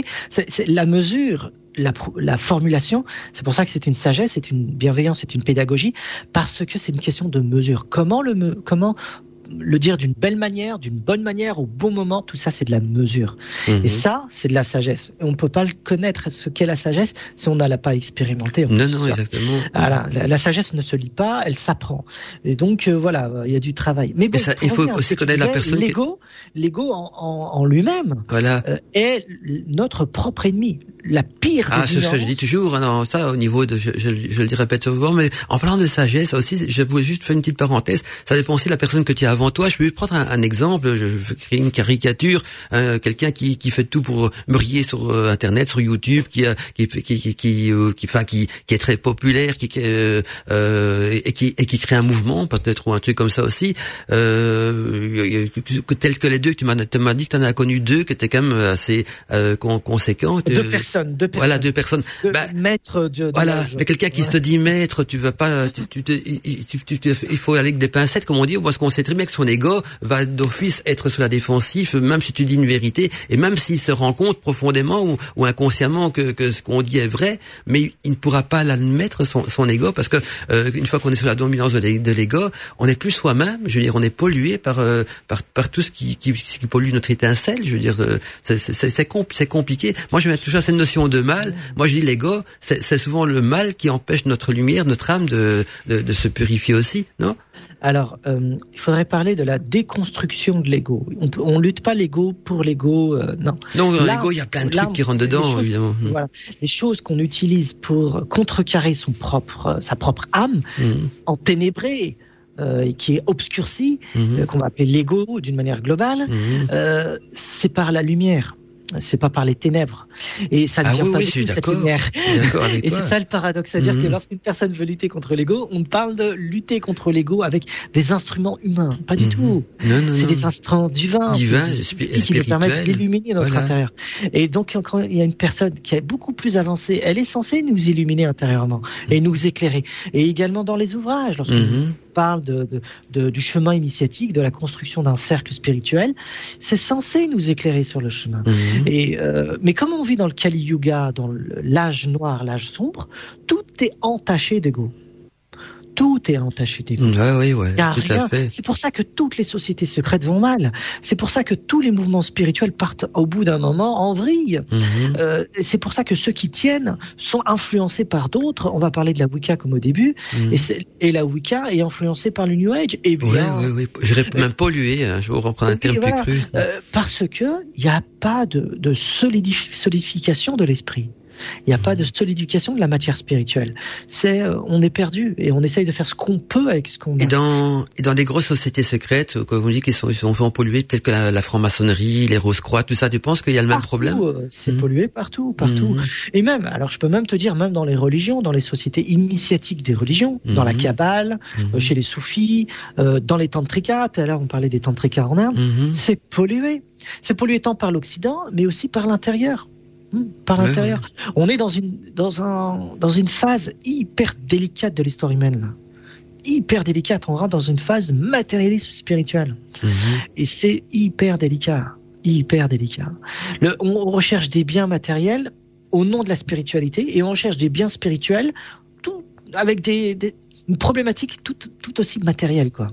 Tu suis Par exemple, cas concret, hein, il y a un ouvrage qui s'appelle Le Secret. Mhm. Oui, oui, oui, oui, on en passe. beaucoup parlé de lui. Mhm. Le secret n'est pas un secret dans les sociétés euh, ésotériques. C'est tout, tout le monde connaît ce pouvoir de la pensée. Ouais. D'accord Mhm. Ouais, on a Les parlé dans l'émission, on a parlé dans l'émission, etc. Bon, ouais. Très bien. Bon, c'est hyper simplifié dans cet ouvrage-là. Bon, c'est pour le grand public. Très bien. Sauf, sauf quel est le problème de, ce, de, de, de, de gens qui, qui, qui, adhèrent à cette idée euh, ou euh, qui sont influencés par cette idée du, dé, dé, dé, déployée dans, dans l'ouvrage Le Secret? C'est la quête d'un pouvoir. Mmh. Un pouvoir de la psyché, un pouvoir de l'esprit. C'est la quête d'un pouvoir. On leur dit pas que c'est la quête spirituelle. On parle de quête spirituelle voilée et, et qui cache une quête matérielle Ouais, ouais, ouais. de l'ordre spirituel, c'est-à-dire le pouvoir de la pensée. Au, au bout d'un moment, quand on voit Lucifer se manifester de cette manière-là et qui cache son jeu, on se dit il faut arrêter. Mhm. Ça nous embarque comme ça davantage dans l'obscurité. Tu comprends Oui, oui, tout, euh, exactement. Mais par, parfois aussi, euh, c'est vrai qu'on peut sombrer dans l'obscurité et puis euh, se re, re, ressourcer vers la lumière, parce que c'est vrai que le secret c'est très matérialiste, hein, mais, mais la, le chemin qu'il propose, euh, on pourrait l'appliquer vers la spiritualité. Je veux dire, le, le, le c'est pas c'est Oui. c'est pas le chemin qui est mauvais, c'est le but du chemin qu'il propose qui est moins bon. C'est- c'est- C'est-à-dire que dans cet ouvrage type qui, dont tout le monde est en train de parler indirectement, en parlant de, du pouvoir de l'intention, du pouvoir de l'esprit, du pouvoir de la conscience, euh, le- ce livre-là a donné, je dirais, je dirais, des grandes clés pour le grand public. C'est un petit peu la foi, le secret aussi, la foi en ce qu'on fait, la- de croire, euh, parce que quand on regarde le secret, c'est d'avoir une foi dans ce qu'on fait. Évidemment, lui va prendre des exemples matérialistes, mais on peut avoir aussi la foi en la spiritualité, c'est-à-dire on, on fait une quête spirituelle et on a confiance, la foi, une confiance en soi, on sait qu'on va y arriver, on sait qu'elle est au bout du chemin et qu'on ne doit pas, on doit, on doit faire attention aux ronces, à tout ce qui peut nous égarer, à tout ce qui peut nous perturber et, et aussi aux troubles de, que l'ego, parce que l'ego, on en a tous à des niveaux différents, mais euh, voilà, on, est tous, à part les grands sages peut-être ou quoi que ce soit, ceux qui ont eu l'occasion déjà d'entamer la purification de l'âme, mais en, en- avant de passer par la, la lune noire, tout ce qui est avant, le bas peuple, on a tous des problèmes d'ego à des niveaux différents, bien sûr. hein, ça c'est et, donc euh, je pense que le- le- le- le- l'idée du secret, qui, qui est très matérialiste, qui est pas du tout un livre, de, c'est devenu très populaire tout ça, mais le- au fait c'est, pas le, le pourquoi qui est intéressant ce livre, mais c'est le comment. Je crois que c'est de ce côté-là qu'il faut euh, plus étudier et pas le pourquoi, parce que le pourquoi c'est les buts que le livre propose et ça c'est des buts matérialistes. Mais par contre le comment y arriver est peut-être plus intéressant dans ce livre pour pas devoir dire le dire, on va le jeter directement. Il y a le côté comment et là le côté comment on le retrouve aussi dans beaucoup de écrits spirituels et on pourrait voir le côté comment. Ça veut dire par le terme la foi. Je sais pas. Ce que tu en penses toi, Da- Daniel Bon, c'est une vaste question qui demanderait plus de 30 minutes. Oui, non, on a plus beaucoup de temps. Mais, mais pour, Mm. Pour dire les choses euh, d'une manière concise, euh, eh bien, ce que promeut le- cet ouvrage-là, qui est connu dans le domaine ésotérique depuis Ah, euh, ouais. de, longs, de longs siècles, euh, c'est c'est juste le- la puissance de l'esprit. Voilà, c'est ça. C'est pour La ça que j'ai le comment. Le comment, ai, Euh, c'est produit des quoi. égrégores, Voilà, c'est là-dessus que appelle de l'énergie, Mhm. et euh, ces énergies égrégoriques, euh, comme on l'a dit, produisent dans le monde astral des forces vivantes. Mais, mais dans un cheminement spirituel, euh, à quoi ça sert de faire ça? Mhm. Pourquoi on le fait? Dans quelle intention? On se pose toutes ces questions. Voilà, tout à fait. Alors que le livre du secret ne se pose aucune non, non, bah justement, c'est ça qui C'est manque. des questions Mhm. pragmatiques, Voilà. Mhm. très concrètes du quotidien.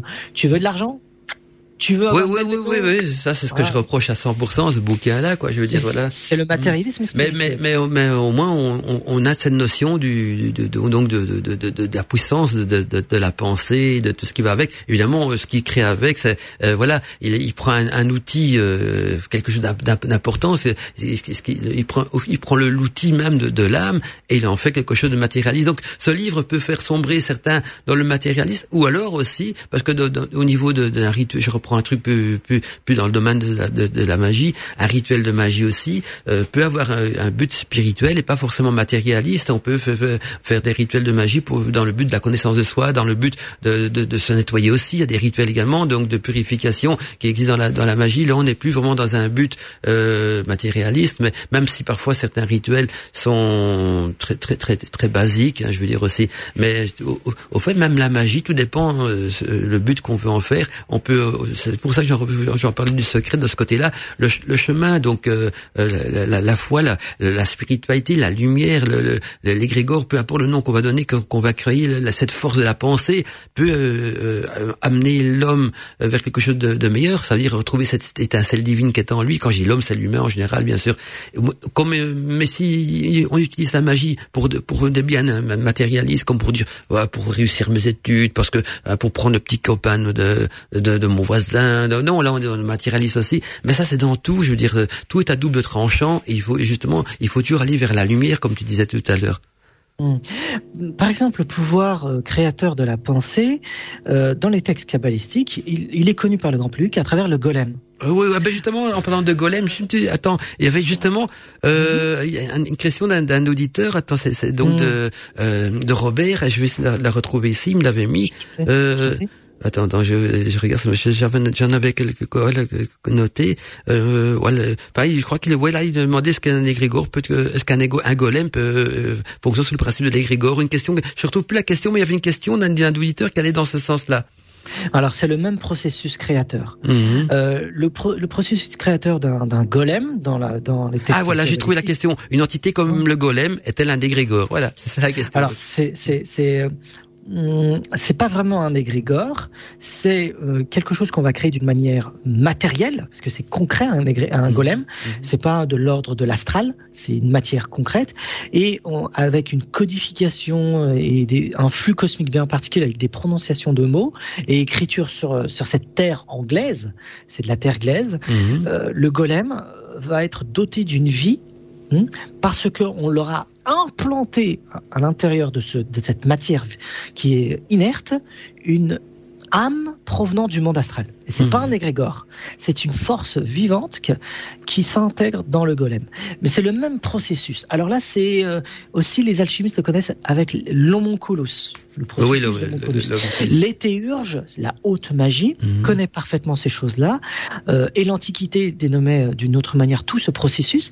C'est c'est pas la construction d'un égrégore. Là.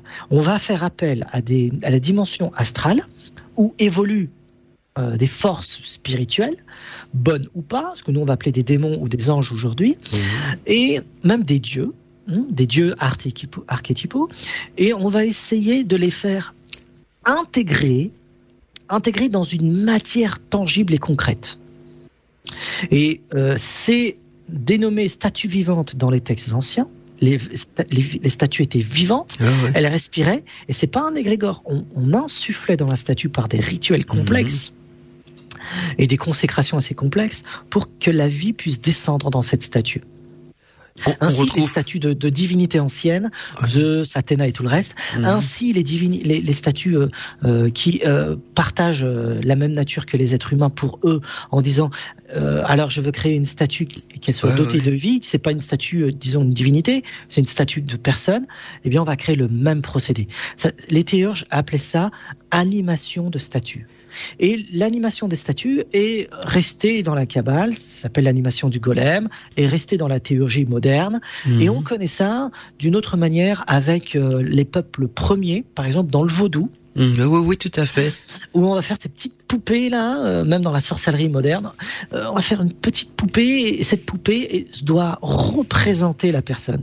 Et alors Ou cette poupée, euh, ou même une petite statue qui est censée collecter une force spirituelle et elle est vivante. Alors on trouve ça en Afrique énormément, énormément. Mhm. Euh, alors là, il y a, il y a ces âmes spirituelles, qu'elles soient démoniaques ou, euh, ou angéliques, euh, c'est très ancien, mais c'est pas des égrégores. Ah non, non, et pour en revenir justement au golem, je, suis content que tu as fait référence aussi à l'homoculus de, de, de Paracels. Paracels, il donne, il, il en parle justement, je crois, dans un de ses, de ses livres, et on retrouve ça en plus, mais dans, je parle des ouvrages anciens, pas des ouvrages modernes, par rapport dans- au niveau de la magie de la mandragore, où ils, Ah ils utilisaient une racine de mandragore, et ils insufflaient la vie dedans aussi par toute une sorte de rituel et tout ce qui va avec aussi. Je pense qu'il y a une similitude euh, donc entre les trois, le golem, le- le- l'hom- l'homoculus de Paracels et la mandragore.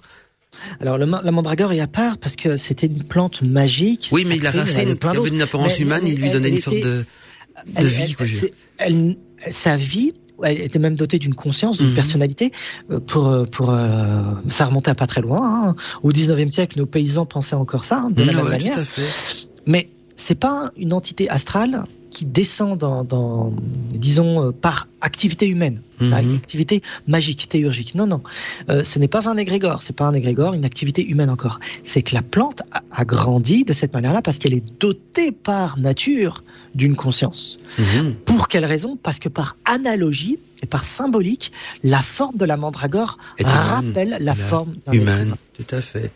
Et donc, par ce rapprochement-là, on pensait que la mandragore était dotée de vie et de conscience. Et, et on, alors, il y a un des rituels qu'on mettait en place, c'était attacher un chien.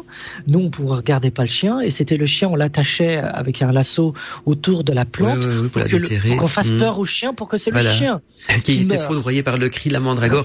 Mais il y a, y a- Voilà, et qui meurt par le cri de la mandragore. Il y, a- y y Gustave Leroux, je sais pas si tu as eu l'occasion de lire son, euh, ses Oui. ouvrages sur la mandragore, lui il parle justement d'une mandragore qui anime, à qui donne la vie, comme le golem, quoi. Il y a Ah toute oui, une série alors de là, c'est un autre rituel. Mhm. Voilà, ça c'est c'est un rituel magique qui est euh, comment comment fait-on pour que cette mandragore dotée d'une vie cette fois-ci soit également euh, dotée d'une conscience que nous Mhm. mettons en elle. Mhm. Et là, c'est d'autres rituels. Les alchimistes aussi parlent de ça. hein, dans Oui, oui, tout à fait. C'est à ça qui fait référence, euh, Gustave Leroux, dans, dans son livre aussi, quoi. Mhm. Donc, c'est assez vaste le domaine de la mandragore. Il faudrait une émission entière, mais il faudrait y intégrer la théurgie, euh, Oui, la oui, mythologie, oui, la à magie fait. des plantes et plein d'autres choses. Et, euh, et euh, pour mettre une corrélation avec le, la force du monde astral, c'est que dans ce monde-là évoluent, comme je disais au début d'émission, euh, les les égrégores, Mhm. les archétypes qui descendent du monde divin, donc d'un monde qui surplombe le monde astral et éthérique. Et la deuxième, troisième chose, pardon, ce sont les doubles. Et ça, on l'a complètement oublié et on nous l'a fait oublier en Occident, dans nos traditions spirituelles. Qu'est-ce que c'est que le double Dit le corps astral, vulgairement? Mhm. Le double, c'est une part de nous, d'accord, qui reste active lorsqu'on meurt. Ah oui, oui. Et elle peut interagir, interagir avec les vivants, la nature et les morts. Et c'est ce double-là qui voyage quand on quand on dit qu'on a fait un voyage astral, quand on, on voyage, c'est ce corps qui voyage dans l'au-delà. Et il rencontre, c'est-à-dire nous rencontrons dans le monde astral, dit éthérique, les égrégores à travers notre corps astral, ou le Mhm, double. Tout à fait. Et nous pouvons voir également l'esprit des plantes. On parlait de l'égrégore. On peut voir l'esprit de l'égrégore dans le monde astral. Et nous pouvons voir les revenants et les morts et nos ancêtres dans le monde astral. Et c'est le corps astral, vulgairement dit comme ça. C'est plutôt le double. Les Scandinaves l'appelaient Fylgia. Euh, c'est un, un second corps. Mhm. Hein, le doppelganger en Allemagne, dans les euh, légendes et les contes euh, allemands, le doppelganger. Euh, chaque tradition dénomme différemment cette part de nous.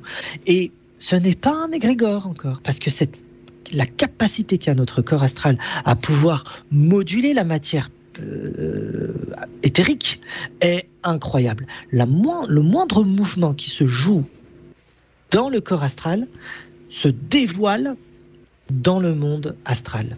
Ça se matérialise. Une émotion, un désir, n'importe quoi. Et là, nous remarquons que c'est toujours la faculté de l'esprit qui agit derrière, la puissance créatrice de, de qui nous habite et qui est de, un don divin. Et ce qui est intéressant également, c'est que le monde astral, aujourd'hui, comme on vit dans un monde fragmenté dans la spiritualité, on Mhm. dissocie tout et on on n'arrive plus à mettre des cohésions et une cohérence dans notre euh, vision du monde. La dimension astrale, c'est une dimension onirique. Mhm. Donc, lorsqu'on rêve, on entre dans la dimension astrale, Oui, oui. qu'elle soit basse ou haute, selon notre état d'esprit. Et là, évolue notre corps astral également. Et à l'intérieur, nous pouvons entrer en contact avec nos égrég- égrégores dans nos rêves et également avec des archétypes et notre double voyage. Et nous voyons le double des revenants ou d'autres. C'est très complexe. Hein Ah oui, oui, oui, complexe. je, Ça ne veut pas dire Mhm. compliqué. Je le répète. Mhm. Je veux bien quoi. Bon, mais on va devoir bientôt rendre l'antenne parce que je vois qu'il est déjà 23h18. Je vais pas te retenir trop longtemps non plus. En tout cas, on a beaucoup de, beaucoup de messages. On n'aura pas le temps de les faire tous. Mais donc, les, voilà, que des, des, que des, on a des compliments. Donc, euh, des- des- il y a quelques petites questions. Mais je, je, je, vais pas les, les partager. Sinon, on est reparti pour des heures. Il y a Isabelle qui nous dit aussi, euh, que, que, que- quelle joie de de nous retrouver. C'est une chouette émission. Elle dit qu'elle en a appris beaucoup, euh, au cours de l'émission. Donc, euh, voilà. Et beaucoup d'autres. Donc, il y a Abby, euh, que je salue aussi pour, pour son message messages. Euh, Ro- Robert, euh, euh, il y a aussi donc euh, euh, Henrik, Henrik euh, Pirot. hein, voilà, je dis son vrai nom. Il est connu sur un autre nom, mais je donne le nom qu'il m'a donné. Voilà, donc et, et, et Zarius aussi. Donc tous les messages auditeurs, je vous remercie. Vous êtes très sympa. On n'a pas malheureusement pas le temps parce que l'émission ne dure euh, que que deux heures. et On a déjà débordé donc de pratiquement de 20 minutes. Mais de toute façon, Da- Daniel, tu reviens avec nous chaque dernier vendredi du mois hein, dans les débats libres antenne. Et c'est toi qui choisis le thème. Donc le prochain thème, je vais choisir aussi. Si tu as envie de, de parler de la mandragore ou d'autre chose, c'est toi qui choisis. Donc euh, euh, voilà, tu, tu as carte blanche pour les thèmes. Moi, je suis partant avec tout. Mais il manque une, une note dans ton agenda. Donc euh, tous les derniers vendredis du mois, tu participes euh, au débat libre antenne. C'est toujours d'actualité, bien sûr. Que tu es toujours d'accord aussi. Bien sûr, on a conclu ça euh, dernièrement. C'était un plaisir pour moi. euh, Donc euh, Il y a aucun problème, ça me fait plaisir de partager des choses. ok. Bah, je te laisse cogiter au dernier pour le prochain thème d'émission, d'accord? Pas de problème, merci fait- encore. Un grand merci donc donc d'être présent. Un grand merci à, à toi Daniel et un grand- pour ta participation. Donc un grand merci aux auditeurs aussi. C'était donc euh, les débats et libre antenne sur le thème des égrégores. L'univers de la magie, mystère, la sorcellerie, paranormal. Émission débat et libre antenne. Les débats et libre antenne.